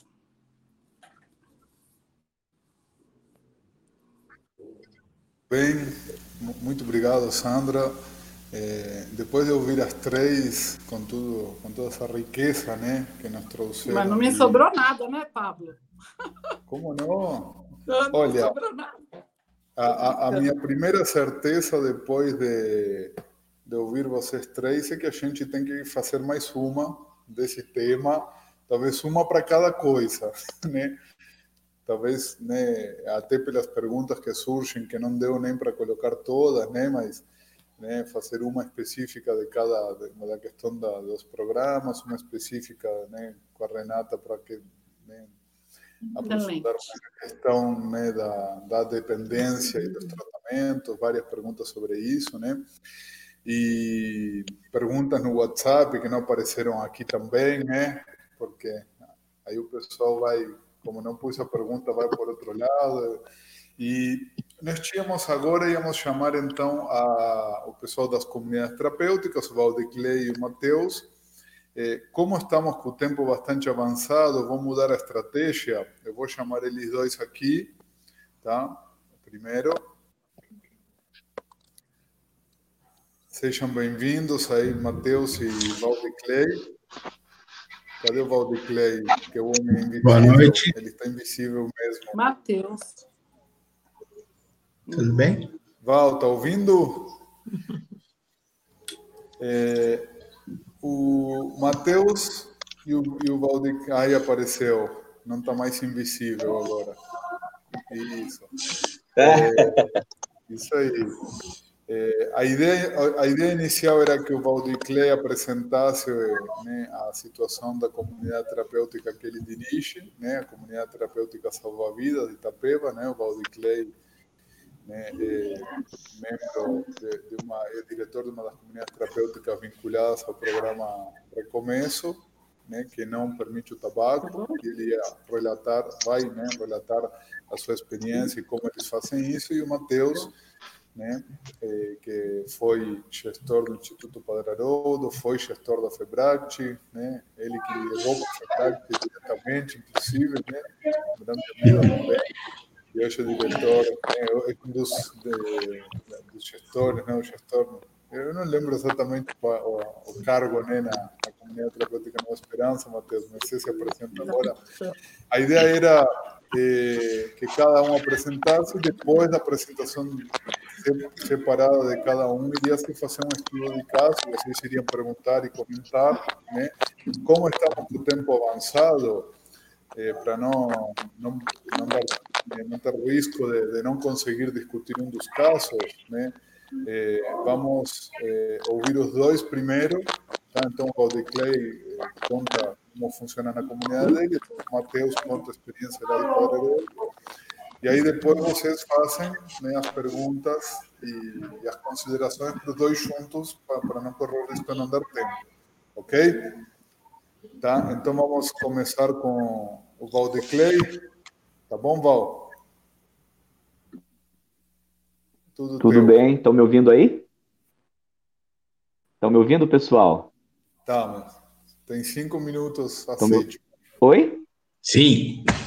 Eu estou ouvindo bem. Tá, tá, me ouvindo aí? Eu estou ouvindo é. muito bem. Perfeito. É, boa noite.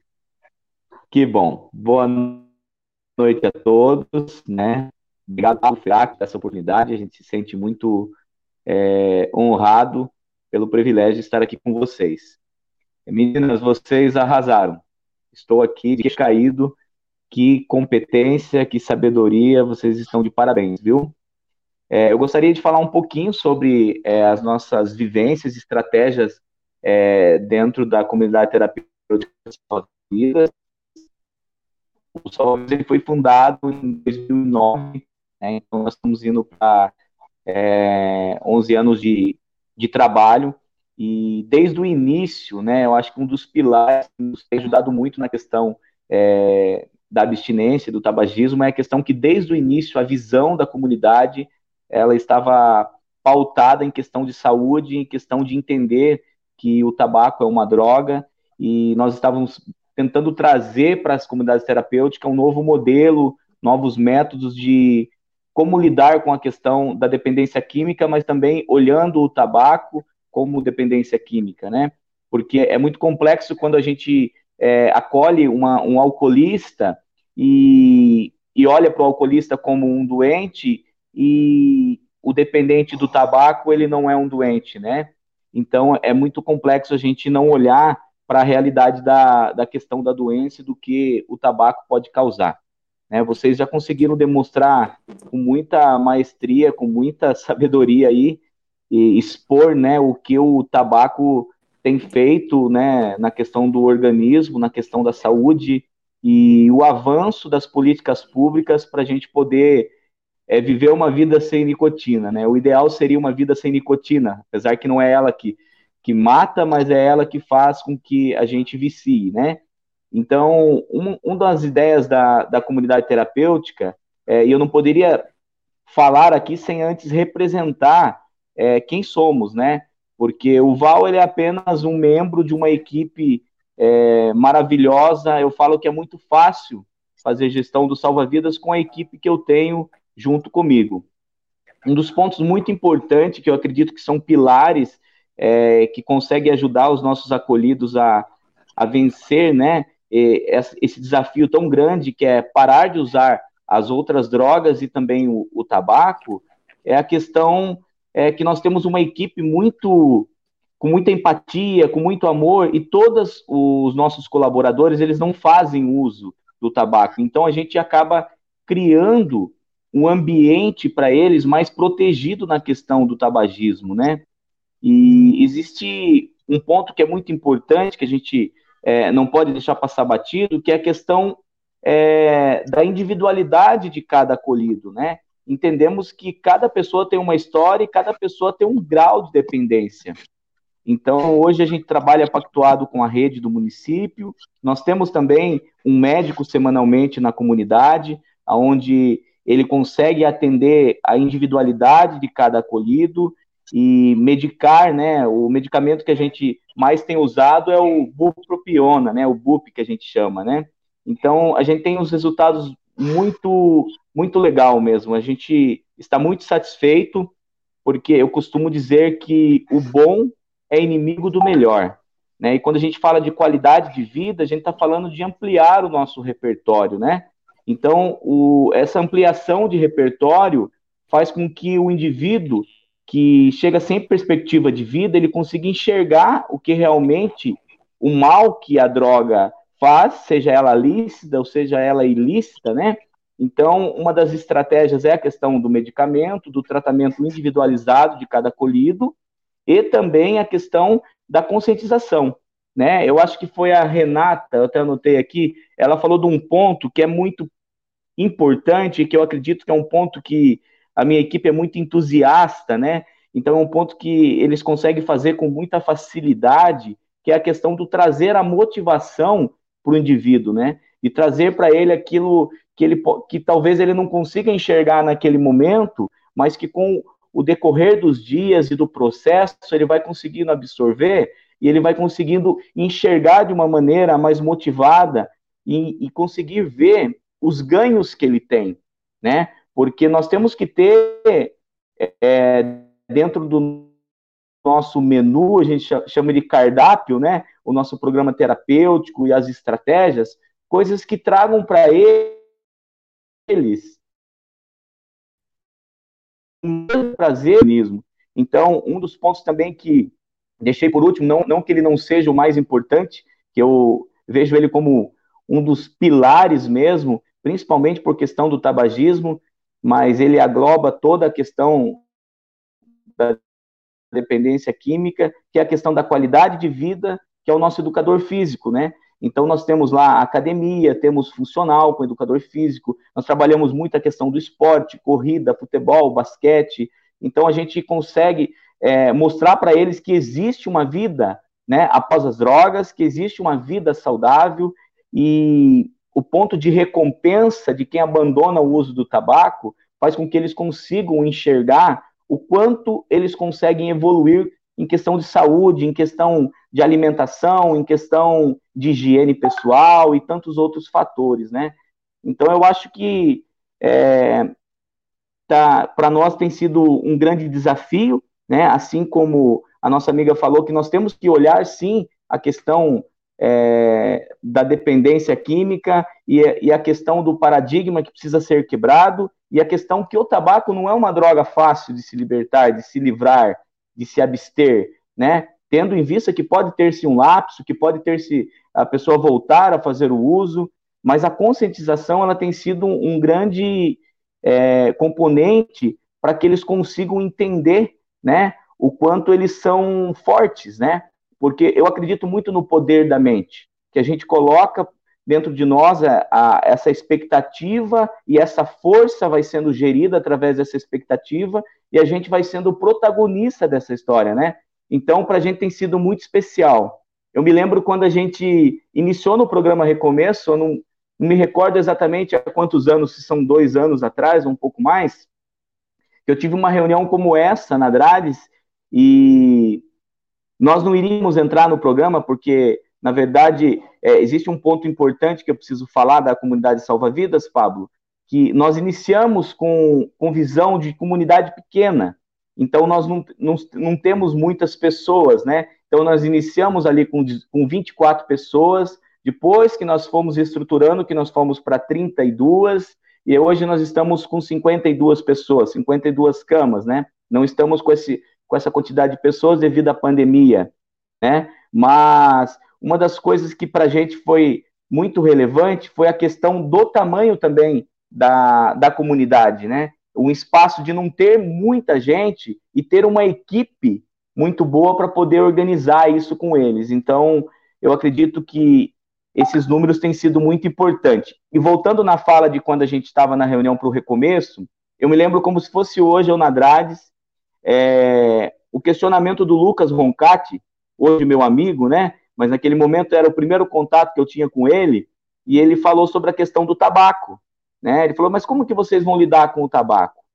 E daí eu apresentei para ele os nossos dados, os nossos números, que naquela época nós tínhamos 30% de alta terapêutica.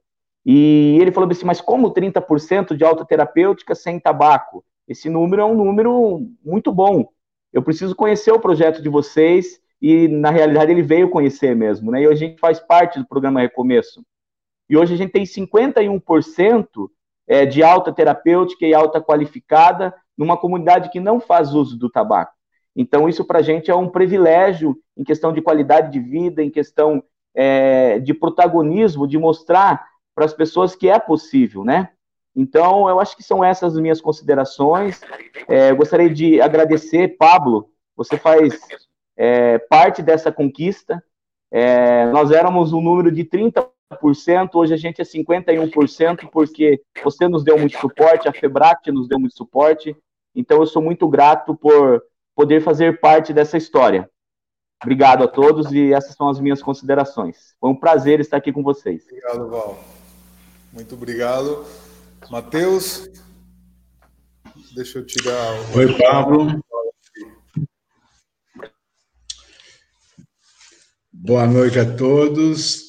É, quero principalmente primeiramente agradecer o convite, agradecer as palavras gentis do Pablo, o convite do Pablo e o convite do Beto Stoia, né, que é o, é o presidente da FEBRACT, e muito grato pela, pela lembrança e pelo, pelo carinho aí.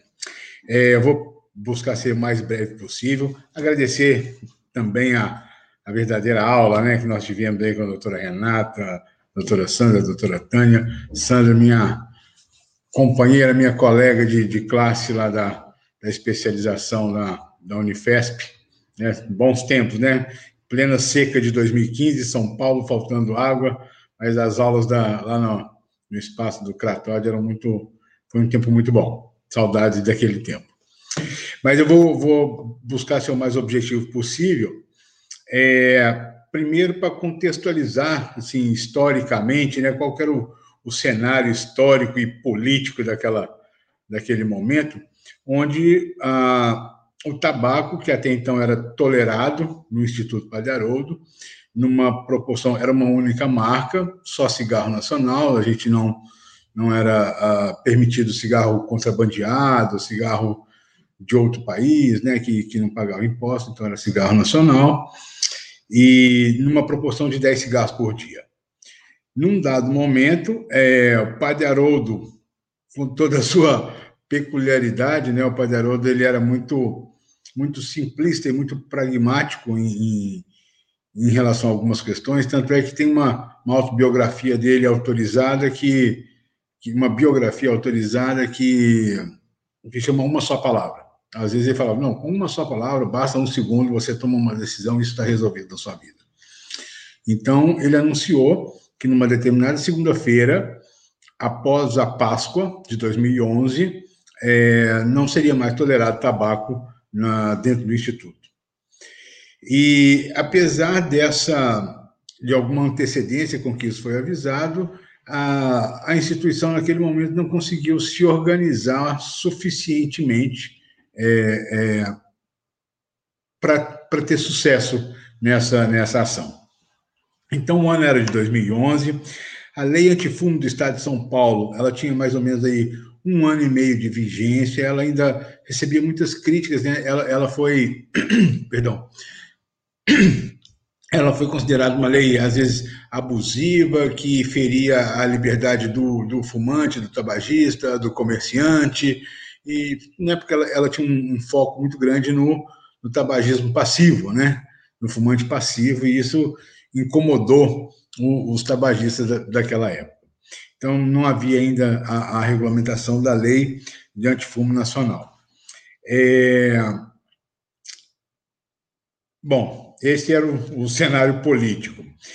Tinha uma outra mudança importante naquela época, porque foi o primeiro, o primeiro convênio que nós firmamos, né, bem antes do programa Recomeço, bem antes do, do do crack é possível vencer, começar a subsidiar as vagas também, era um convênio com o município de São Paulo, com a Secretaria de Saúde do município, e nós começamos a receber uma população que até então era inédita para a comunidade terapêutica, né? Eram pessoas que estavam nas cenas de uso do, do Estado de São Paulo, estavam naquela situação de rua ou frequentando ali as cenas de uso, elas eram encaminhadas de ambulância para a comunidade. Então, é, essa mudança do perfil, né, que começou, começou a chegar predominantemente pessoas com menor escolaridade, menor renda, né, uma, uma vulnerabilidade social maior. Então, acredito que isso também teve, teve um impacto para o, o não sucesso dessa, dessa empreitada naquela época.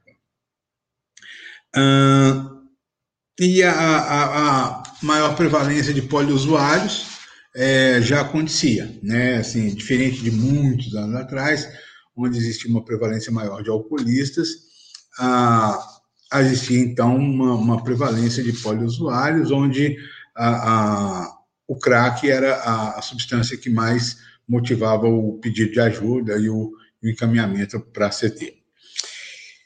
Quais foram, além né, de, desse contexto todo que já não era favorável, quais foram os dificultadores daquela época? Na minha avaliação, o que faltou, primeiramente, a capacitação da equipe para implementar programas antitabagistas, né? É, se você já, já, já tivesse lançado uh, a capacitação naquela época, Sandra, facilitaria a nossa vida em muito, né? O programa que você Eu nem mencionou. naquela época. então, nós, nós não tínhamos né, essa, essas informações. Tinha um, um terapeuta ocupacional, um TO, o Vou até mandar um abraço para ele aqui, se ele estiver nos assistindo, o Elson Goulart. Ele sempre mencionava a experiência do trabalho que ele desenvolveu sob a coordenação da doutora Renata, na, no processo de tornar a Unicamp um, um ambiente livre de tabaco. Então, ele teve uma iniciativa voluntária, ele, é, porque nós tínhamos, inclusive, muitos colaboradores tabagistas. Então, olha que difícil que era, né? Assim, é, os tabagistas coibindo ou tentando motivar as pessoas a pararem de fumar. Então era era era esse o cenário, e era bastante complicado. Ah, então, primeira primeira dificuldade é essa a falta de capacitação da equipe para implantar-se um programa específico, né, para para o Instituto Apalharodo tornar-se um ambiente 100% livre de tabaco. O perfil da população, que eu já fui, que eu já mencionei, né, indivíduos de menor renda, menor escolaridade, né, que tem uma prevalência maior de tabagistas, né, como foi citado também pela, pela doutora Tânia. É, concordo né, quando a doutora Renata fala que só tomar remédio não funciona, mas nós tínhamos aí a, a falta das estratégias psicossociais né, específicas, um programa melhor estruturado, somada à ausência também, à impossibilidade da farmacoterapia. Então, não tinha nenhum nem outro, na verdade. Né? A gente estava totalmente despreparado. Posteriormente, até a gente conseguiu algum sucesso em relação a isso. Nós tínhamos um, um médico que era um servidor público, estava alocado lá no, no Instituto naquela época, e ele conseguiu, é, com bupropiona, ele conseguiu muitos resultados junto àqueles que, que se dispunham aí a, a abandonar o, o, o tabaco posteriormente, né? Porque depois nós tivemos que rever esse processo todo que, que não funcionou. É, e o outro dificultador também, só para fechar, é, havia, como era uma coisa muito nova esse convênio, foi o primeiro convênio que nós firmamos né, com, com o poder público, é, uma falta de alinhamento entre as equipes que faziam a abordagem e a triagem em São Paulo com a equipe da CT não só em relação ao, ao uso de tabaco ou não no, no ambiente da CT, mas como, a, em relação à abordagem da comunidade terapêutica como um todo. Então, as pessoas muitas vezes chegavam, desciam da ambulância, eles tinham de ambulância, pernoitavam numa boracéia e iam de ambulância e desciam da ambulância pedindo cigarro. Dá um cigarro aí, porque estou sem fumar desde ontem. A gente fala, não, aqui não, aqui não se fuma, aqui é um ambiente livre de tabaco. Alguns não nem desciam da ambulância, então, né, voltavam para São Paulo, não aceitavam a, a, o, então tratamento, né, naquela época era antes do marco regulatório, a gente não falava sobre acolhimento ainda, era tratamento mesmo. E outros falaram, ah, já que estou aqui, eu vou ficar, eu vou tentar, e, enfim, tentava ali no, meio na, na raça, né, é, é, ficar livre aí do, da, da dependência do, do tabaco. É, e os resultados, naturalmente, não, não foram satisfatórios. Né? Ah, quais foram os principais desdobramentos? Primeiro, imediato, assim, um, um aumento sensível na, nos pedidos de alta, né?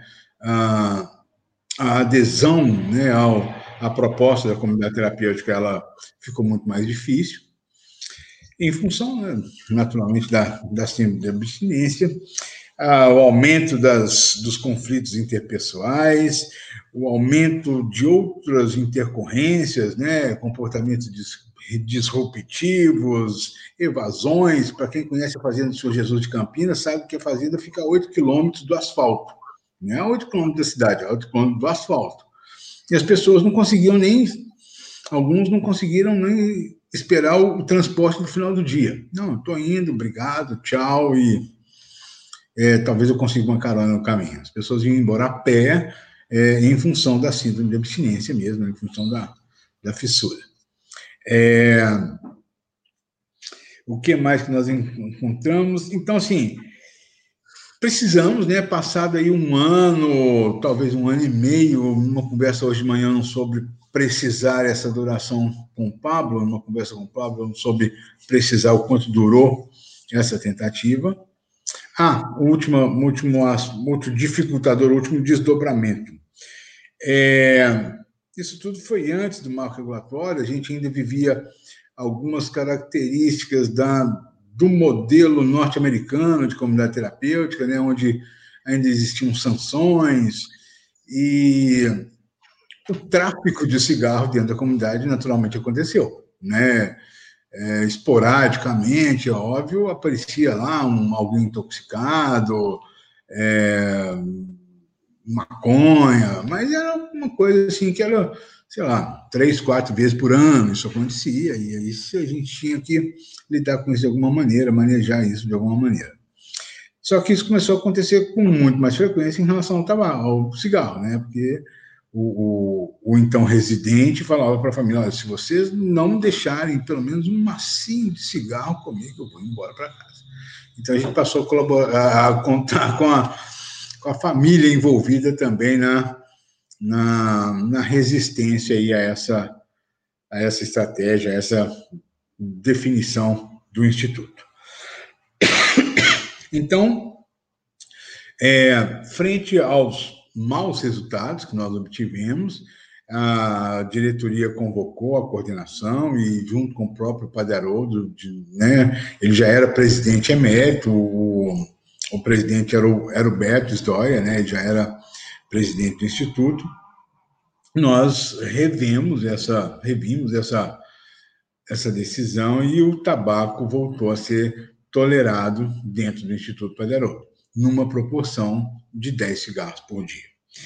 É, enfrentamos resistência, protesto das famílias em relação a isso. As famílias falaram, como assim? já, tava, já tinha 15 dias que ele parou, é, não vou ter dinheiro para levar cigarro para ele. Enfim. É, mas isso foi, foi contornado. Perdão.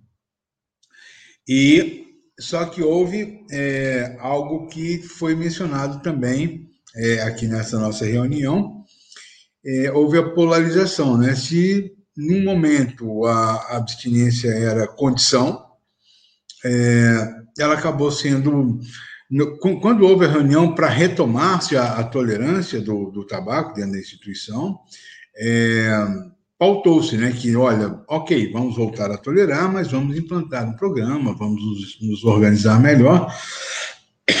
Mas, infelizmente, por uma série de motivos que eu não, não vou saber mencionar agora, isso acabou não sendo levado a cabo e a verdade é que isso não, durante muito tempo, isso não, não foi um, uma prioridade. Existia, existia iniciativa, sim, nesse sentido, mas não era uma prioridade do, do plano de atendimento. E basicamente era. Perdão. É essa a, a experiência que tenho para relatar para vocês. Obrigado, Matheus. É, já estamos bom, bem no finalzinho do horário, né? É, e de novo falo, acho que o, o, assunto é tão rico que a gente vai ter que continuar ele em algum momento. É, eu vou fazer é, baseado para não perder, pelo menos, essa oportunidade de ter uma intervenção. Né? Eu vou fazer uma pergunta para cada uma de vocês, Renata, Tânia e Sandra, em relação a isso que eles colocaram, tá? É, e vamos pensando na próxima né, que precisamos dar continuidade. vou começar pela Renata, que é uma pergunta que eu já ia fazer e também a Célia eh, do Desafio Jovem de Brasília eh, me mandou por WhatsApp a pergunta, né? Estávamos pensando a mesma coisa, eh, pensando na comunidade do Val, né, sem tabaco. É mais indicado quais são os benefícios ou os riscos de né, pensar numa abstinência absoluta de, tanto da droga quanto né, do tabaco, né? É melhor ser gradativo? O que, que você nos diz sobre isso? Do ponto de vista dos estudos que mostram os resultados uh, a posteriori, uh, é, tem benefício fazer a cessação completa. Uh, mas a gente ainda tem uma cultura em que isso precisa ser adaptado. Eu acho que a gente pode pegar uh, o que o Val falou e o que o Matheus falou, acho que casam num, num aspecto único. Para que eu implante qualquer medida, ela precisa ser bem estruturada. Então, eu acho que, embora os estudos apontem de meta-análise, os complexos internacionais, que a, a tratar tudo simultaneamente resulta em benefício para o tratamento, a gente precisa adaptar isso culturalmente para cada local de tratamento. Então, eu acho que uma coisa que eu sempre tento estimular quando a, a, eu converso com as pessoas que têm interesse em dependência química, é que o bom trabalho em dependência química implica que as pessoas estudem e pensem e reflitam sobre o que estão fazendo. Há uma tendência de uma repetição de modelos sem que ela seja refletida para aquele local. Então, eu acho que eh, a gente precisa olhar para aquela estrutura de cuidado, a estrutura de tratamento, de comunidade terapêutica, e ver se ela suporta, naquele momento, fazer uma proposta eh, de interrupção completa, porque ela requer cuidado de tratamento, não é uma interrupção pura e simples, é uma interrupção dentro de um cuidado terapêutico. Se não for possível ainda uma estruturação parcial, não vejo nenhum problema. A estimulação, precisa haver o estímulo, enquanto a, a comunidade amadurece a ideia e consegue tra trabalhar com isso de uma forma mais uh, consistente. Então, acho que a gente tem que fazer isso adaptado e não simplesmente transpor um modelo que talvez não pudesse ser construído co coletivamente. Bom, obrigado, René. Um grande desafio, sem dúvida, né? Isso. É, eu vou deixar a. Espero que não fuja de novo doutora Tânia. Vou deixar para o final porque é, vou fazer a terceira pergunta para você, tudo bem? Que aí eu quero terminar com, com, com esse desafio pensando a nível nacional. É, para Sandra, agora a pergunta, é, aí a, a pergunta para Sandra, considerando, né, aproveitando que as duas comunidades são no estado de São Paulo, o, qual seria né, o serviço estadual possível né, e o que, é que poderia ter feito, tanto no caso do VAL né, para uma comunidade sem tabaco, quanto no caso né, que o Matheus relatou de uma comunidade que ia trans, né, que transitaria da permissão para não permissão do tabaco. Né? Qual, qual seria o, o sistema que poderiam ter utilizado público né, na rede?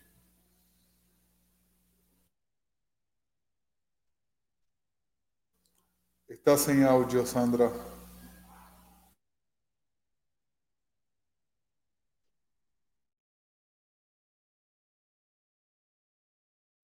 Aí. Deu? Abriu?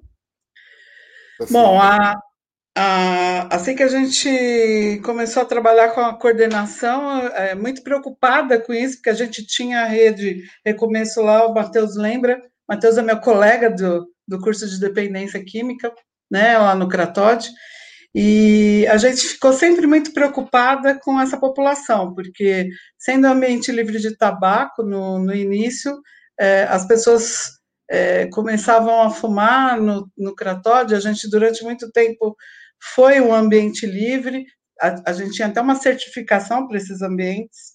A lei antifumo, acho que se consolidou bastante, eu acho que esse problema que o Matheus trouxe de não se qualificar a rede, acho que não teve esse entendimento no começo, inclusive em função é, da política é, de redução de danos, né, a meu ver.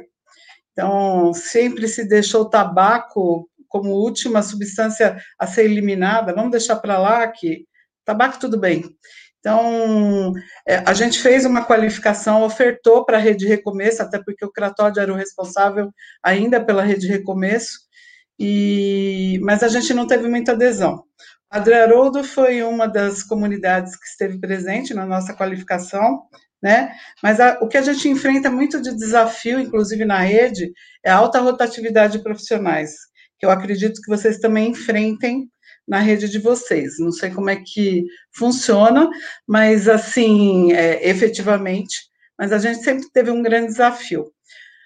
É, a pretensão e, e talvez a, a proposta do, do, Estado é que a gente formalize realmente essa rede, né, é, buscando na atenção primária é, às vezes a gente fala, ah, mas tem uma comunidade não sei aonde, a gente vai estabelecer talvez uma rede na assistência farmacêutica, inclusive. Mas a qualificação é, dos profissionais que fazem abordagem mínima, que seja na, na comunidade, como a, a própria Renata falou, é, na comunidade do Val aí, ele chega a usar bupropiona, né? Eu não sei se você faz uso da rede ou não, né, da UBS, mas a gente pode criar mesmo essa rede. É uma, é uma perspectiva que a gente tem enquanto ministério, né? A gente já tem é, um fluxo, um projeto para isso, só falta mesmo qualificar a rede. É, a, a ideia de que a rede funcione de, efetivamente, né? É, a gente tem que parar com a, com a pretensão de que só um lugar é que trata, né? A gente tem muitos municípios, a gente tem é, várias instâncias, vários pontos de atenção que podem abordar tabagismo e de uma forma é, em rede, trabalhar em rede, né? Principalmente é, que os gestores tomem tento para isso, porque assim, de 62, eu até eu também achei bem bacana de falar que tem 15 já em ambientes livres de tabaco, uma vez que a gente está pensando no coletivo, não na, na restrição é, do uso, implica também no, na abordagem no tratamento, e principalmente no apoio medicamentoso, né? Eu acho que deixar é, ter o sofrimento é que não pode. Então, a organização da rede, se depender da coordenação é, estadual do tabagismo, ela vai ocorrer. Né? Isso é um sonho nosso antigo, inclusive, porque assim não dá mais para falar que tabaco não é droga e que não precisa ser tratado, né? Então eu acho que é uma oportunidade excelente, né? É, eu quero agradecer, eu acho que foi até a época que o Matheus era o presidente, eu cheguei a entrar em contato com ele, é, o Lucas esteve comigo lá no, no na época com o recomeço, é, tratando dessa, dessas capacitações enquanto é, é, Cratode, né? Mas a, acabou não rolando, rolou há dois anos atrás, onde a gente não teve muita adesão. Para falar a verdade, eu capacitei cerca de oito é, comunidades, muito pouco, foi muito pouco. A gente já qualificou até hospitais psiquiátricos, né? A gente iria fazer uma capacitação grande para hospitais psiquiátricos agora é, com a parceria do Bairral, né? É, seria uma capacitação para o Estado todo, também numa pretensão de se aplicar logo o fluxo que já foi estabelecido ano passado. O fluxo existe, é só a gente fazer com que ele funcione, né? Mas isso a gente precisa de gente comprometida de todos os lados. Não adianta eu querer fazer aqui e não ter gente que queira fazer aí. Então, isso é, isso é primordial para que a coisa aconteça.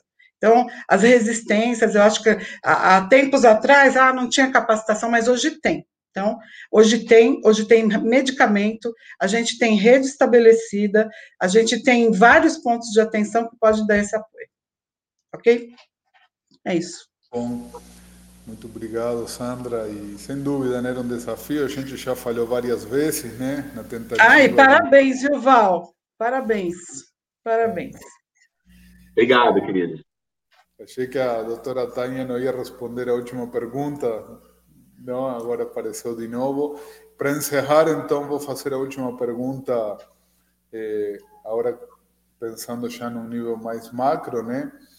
Eh, a doutora Tânia com certeza sabe, de, de todo do, do, programa de financiamento federal de comunidades terapêuticas, né? Porque a Sandra está falando mais no âmbito do programa Recomeço, eh, a comunidade do VAL, né? O no Instituto Padre Haroldo, que o Matheus relatou, e a comunidade onde ele atua hoje também são do programa.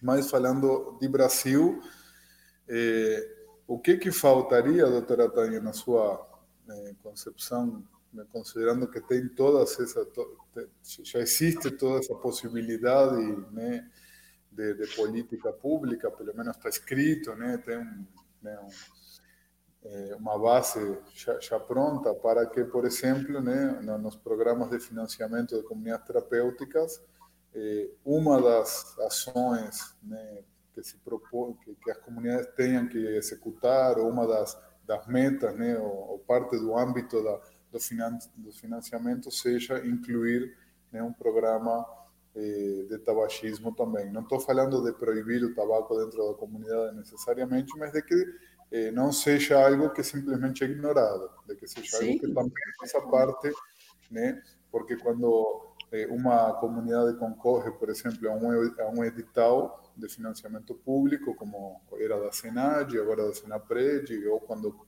né, é contratada por um programa estadual, como acontece em São Paulo, existe uma pauta de quais são os serviços que vai que essa comunidade tem que oferecer.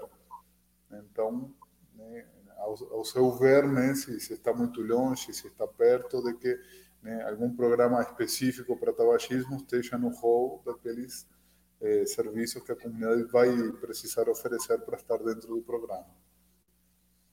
Deixo com você.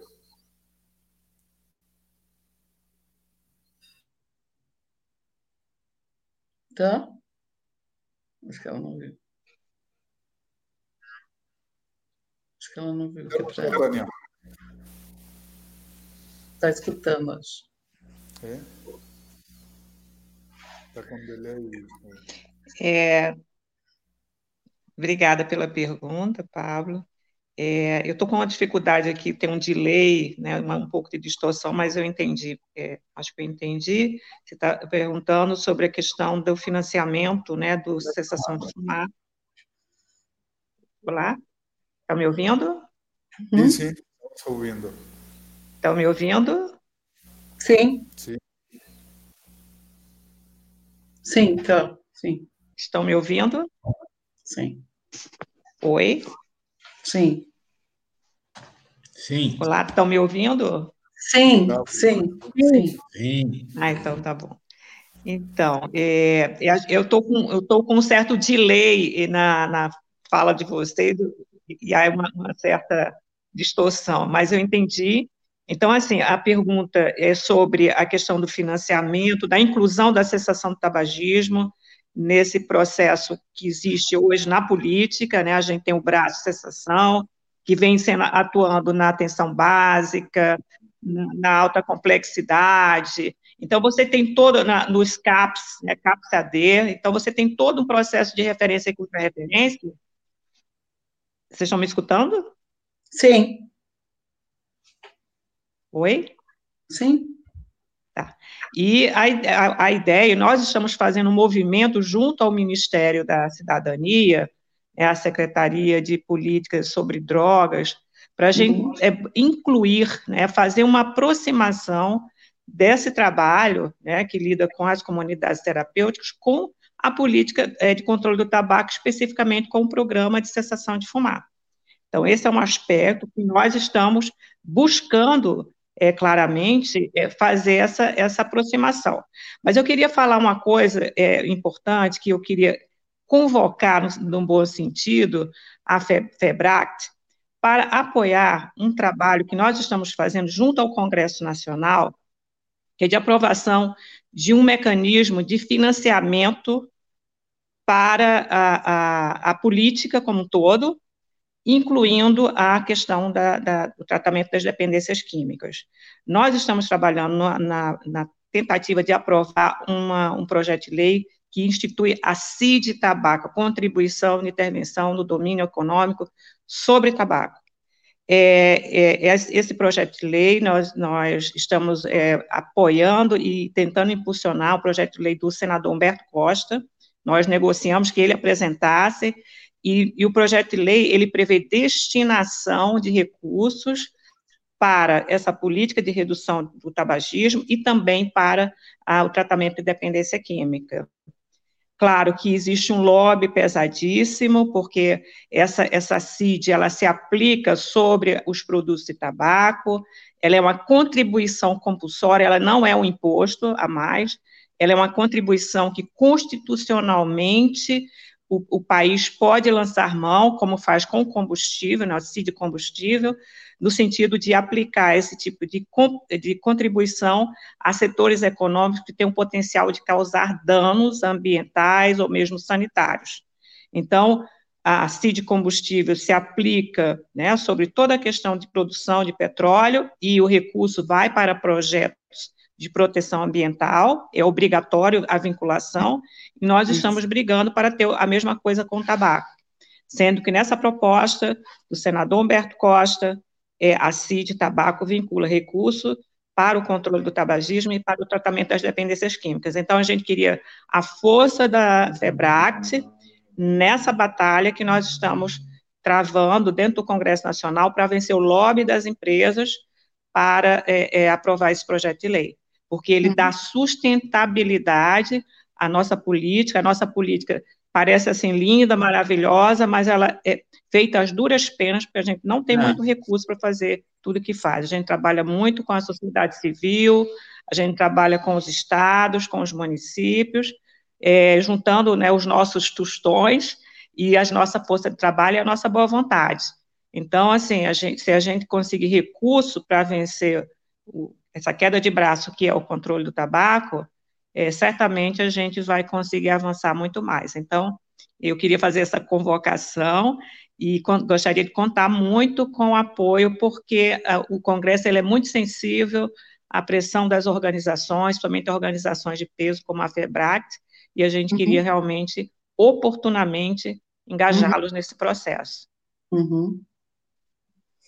Pablo, posso só falar uma coisinha que eu esqueci? Aproveitando esse gancho da Tânia aí, que a gente tem trabalhado aqui no Estado também a questão de alguma coisa é, na aprovação de, do ICMS, né, Tânia? Mas a gente também tem um apoio aí, um PL que, tá, que foi lançado pelo deputado Rafa Zimbaldi, que é nosso parceiro aí na, na causa, falando justamente, a gente está é, é, evocando aí a questão da lei antifumo, porque a, a, uma das grandes exceções da lei está na, na área de saúde mental, né? Que fala de instituições de tratamento onde o médico permita o paciente fumar, né? Autorize o paciente a fumar. Quem hoje autoriza um paciente a fumar numa instituição de tratamento, né? Então, é, é, só para fechar com essa frase para a gente pensar um pouquinho no cuidado que a gente quer trazer para esses dependentes químicos, né? Esse Obrigada. é um dos pontos que a gente iria discutir e discutiremos ainda, né? Nas uhum. próximas muito obrigado, doutora Tânia, pela contribuição, sem dúvida, de muito interesse da FEBRAC, sim.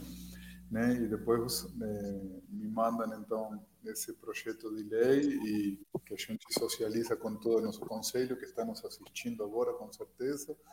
Né? Já tem várias pessoas né, de todos os estados que estão nos assistindo. De, de grande interesse, sim. É, e enfim, acredito que, que é, é, tudo né, um conjunto de ações visando trabalhar na qualidade de vida né, do indivíduo, da sociedade e eh, da, da, boa aplicabilidade também dos recursos públicos, que é uma das questões né, uhum. que o país mais precisa, né? Que se aplique recurso naquilo que vai produzir um impacto social verdadeiro, né? É, bom, hum. vamos encerrar então, né? É, duas horas e 18 de live. Agradeço Nossa. a que nos acompanham. Uau! Uau mesmo! né? E... Meninas, vocês arrasaram. Ficou, ficou, muito fácil falar depois de vocês, né, Matheus? Ficou muito tudo bem que teve a responsabilidade muito maior, mas ficou muito fácil. Vocês são ótimas. Parabéns, viu? E, não, bom, o tempo passa muito rápido, né? Realmente com tanta informação e, e com essa vontade de querer mais, né? De dizer, bom, vamos, já vamos Sim, pensar na próxima mesmo. É uma, uma promessa aí para todos. Que Vocês também, gente. Somos todos, né? Somos todos. Legal. Muito obrigado mesmo, então, doutora Tânia, doutora Renata, doutora Sandra, Val, Matheus, né? Obrigado a todos que nos assistiram. Eu, antes de fechar, eu só vou passar o último slide, juro mesmo, que é apresentando né, eh, a nossa próxima live, né, o que, que a gente vai apresentar semana que vem. Tá? Eh, nós vamos ter eu que agradeço. Preparar, a gente vai começar a, a divulgar a partir de amanhã né, uma live mais técnica né, para a questão do tratamento, aplicabilidade né, no dia a dia da comunidade, o, trata, o treinamento de habilidades sociais e de enfrentamento no tratamento da dependência química. É, o treinamento de habilidades sociais é uma das técnicas mais utilizadas na atualidade no tratamento da dependência química.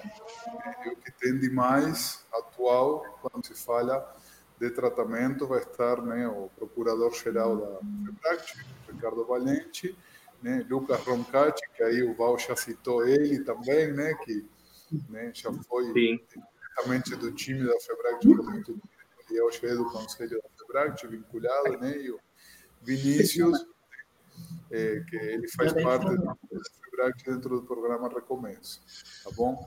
Então, agradeço a presença de todas. Boa noite, gente. Obrigada. Obrigada. Boa noite. Obrigado, gente. Obrigada, viu? Obrigado você.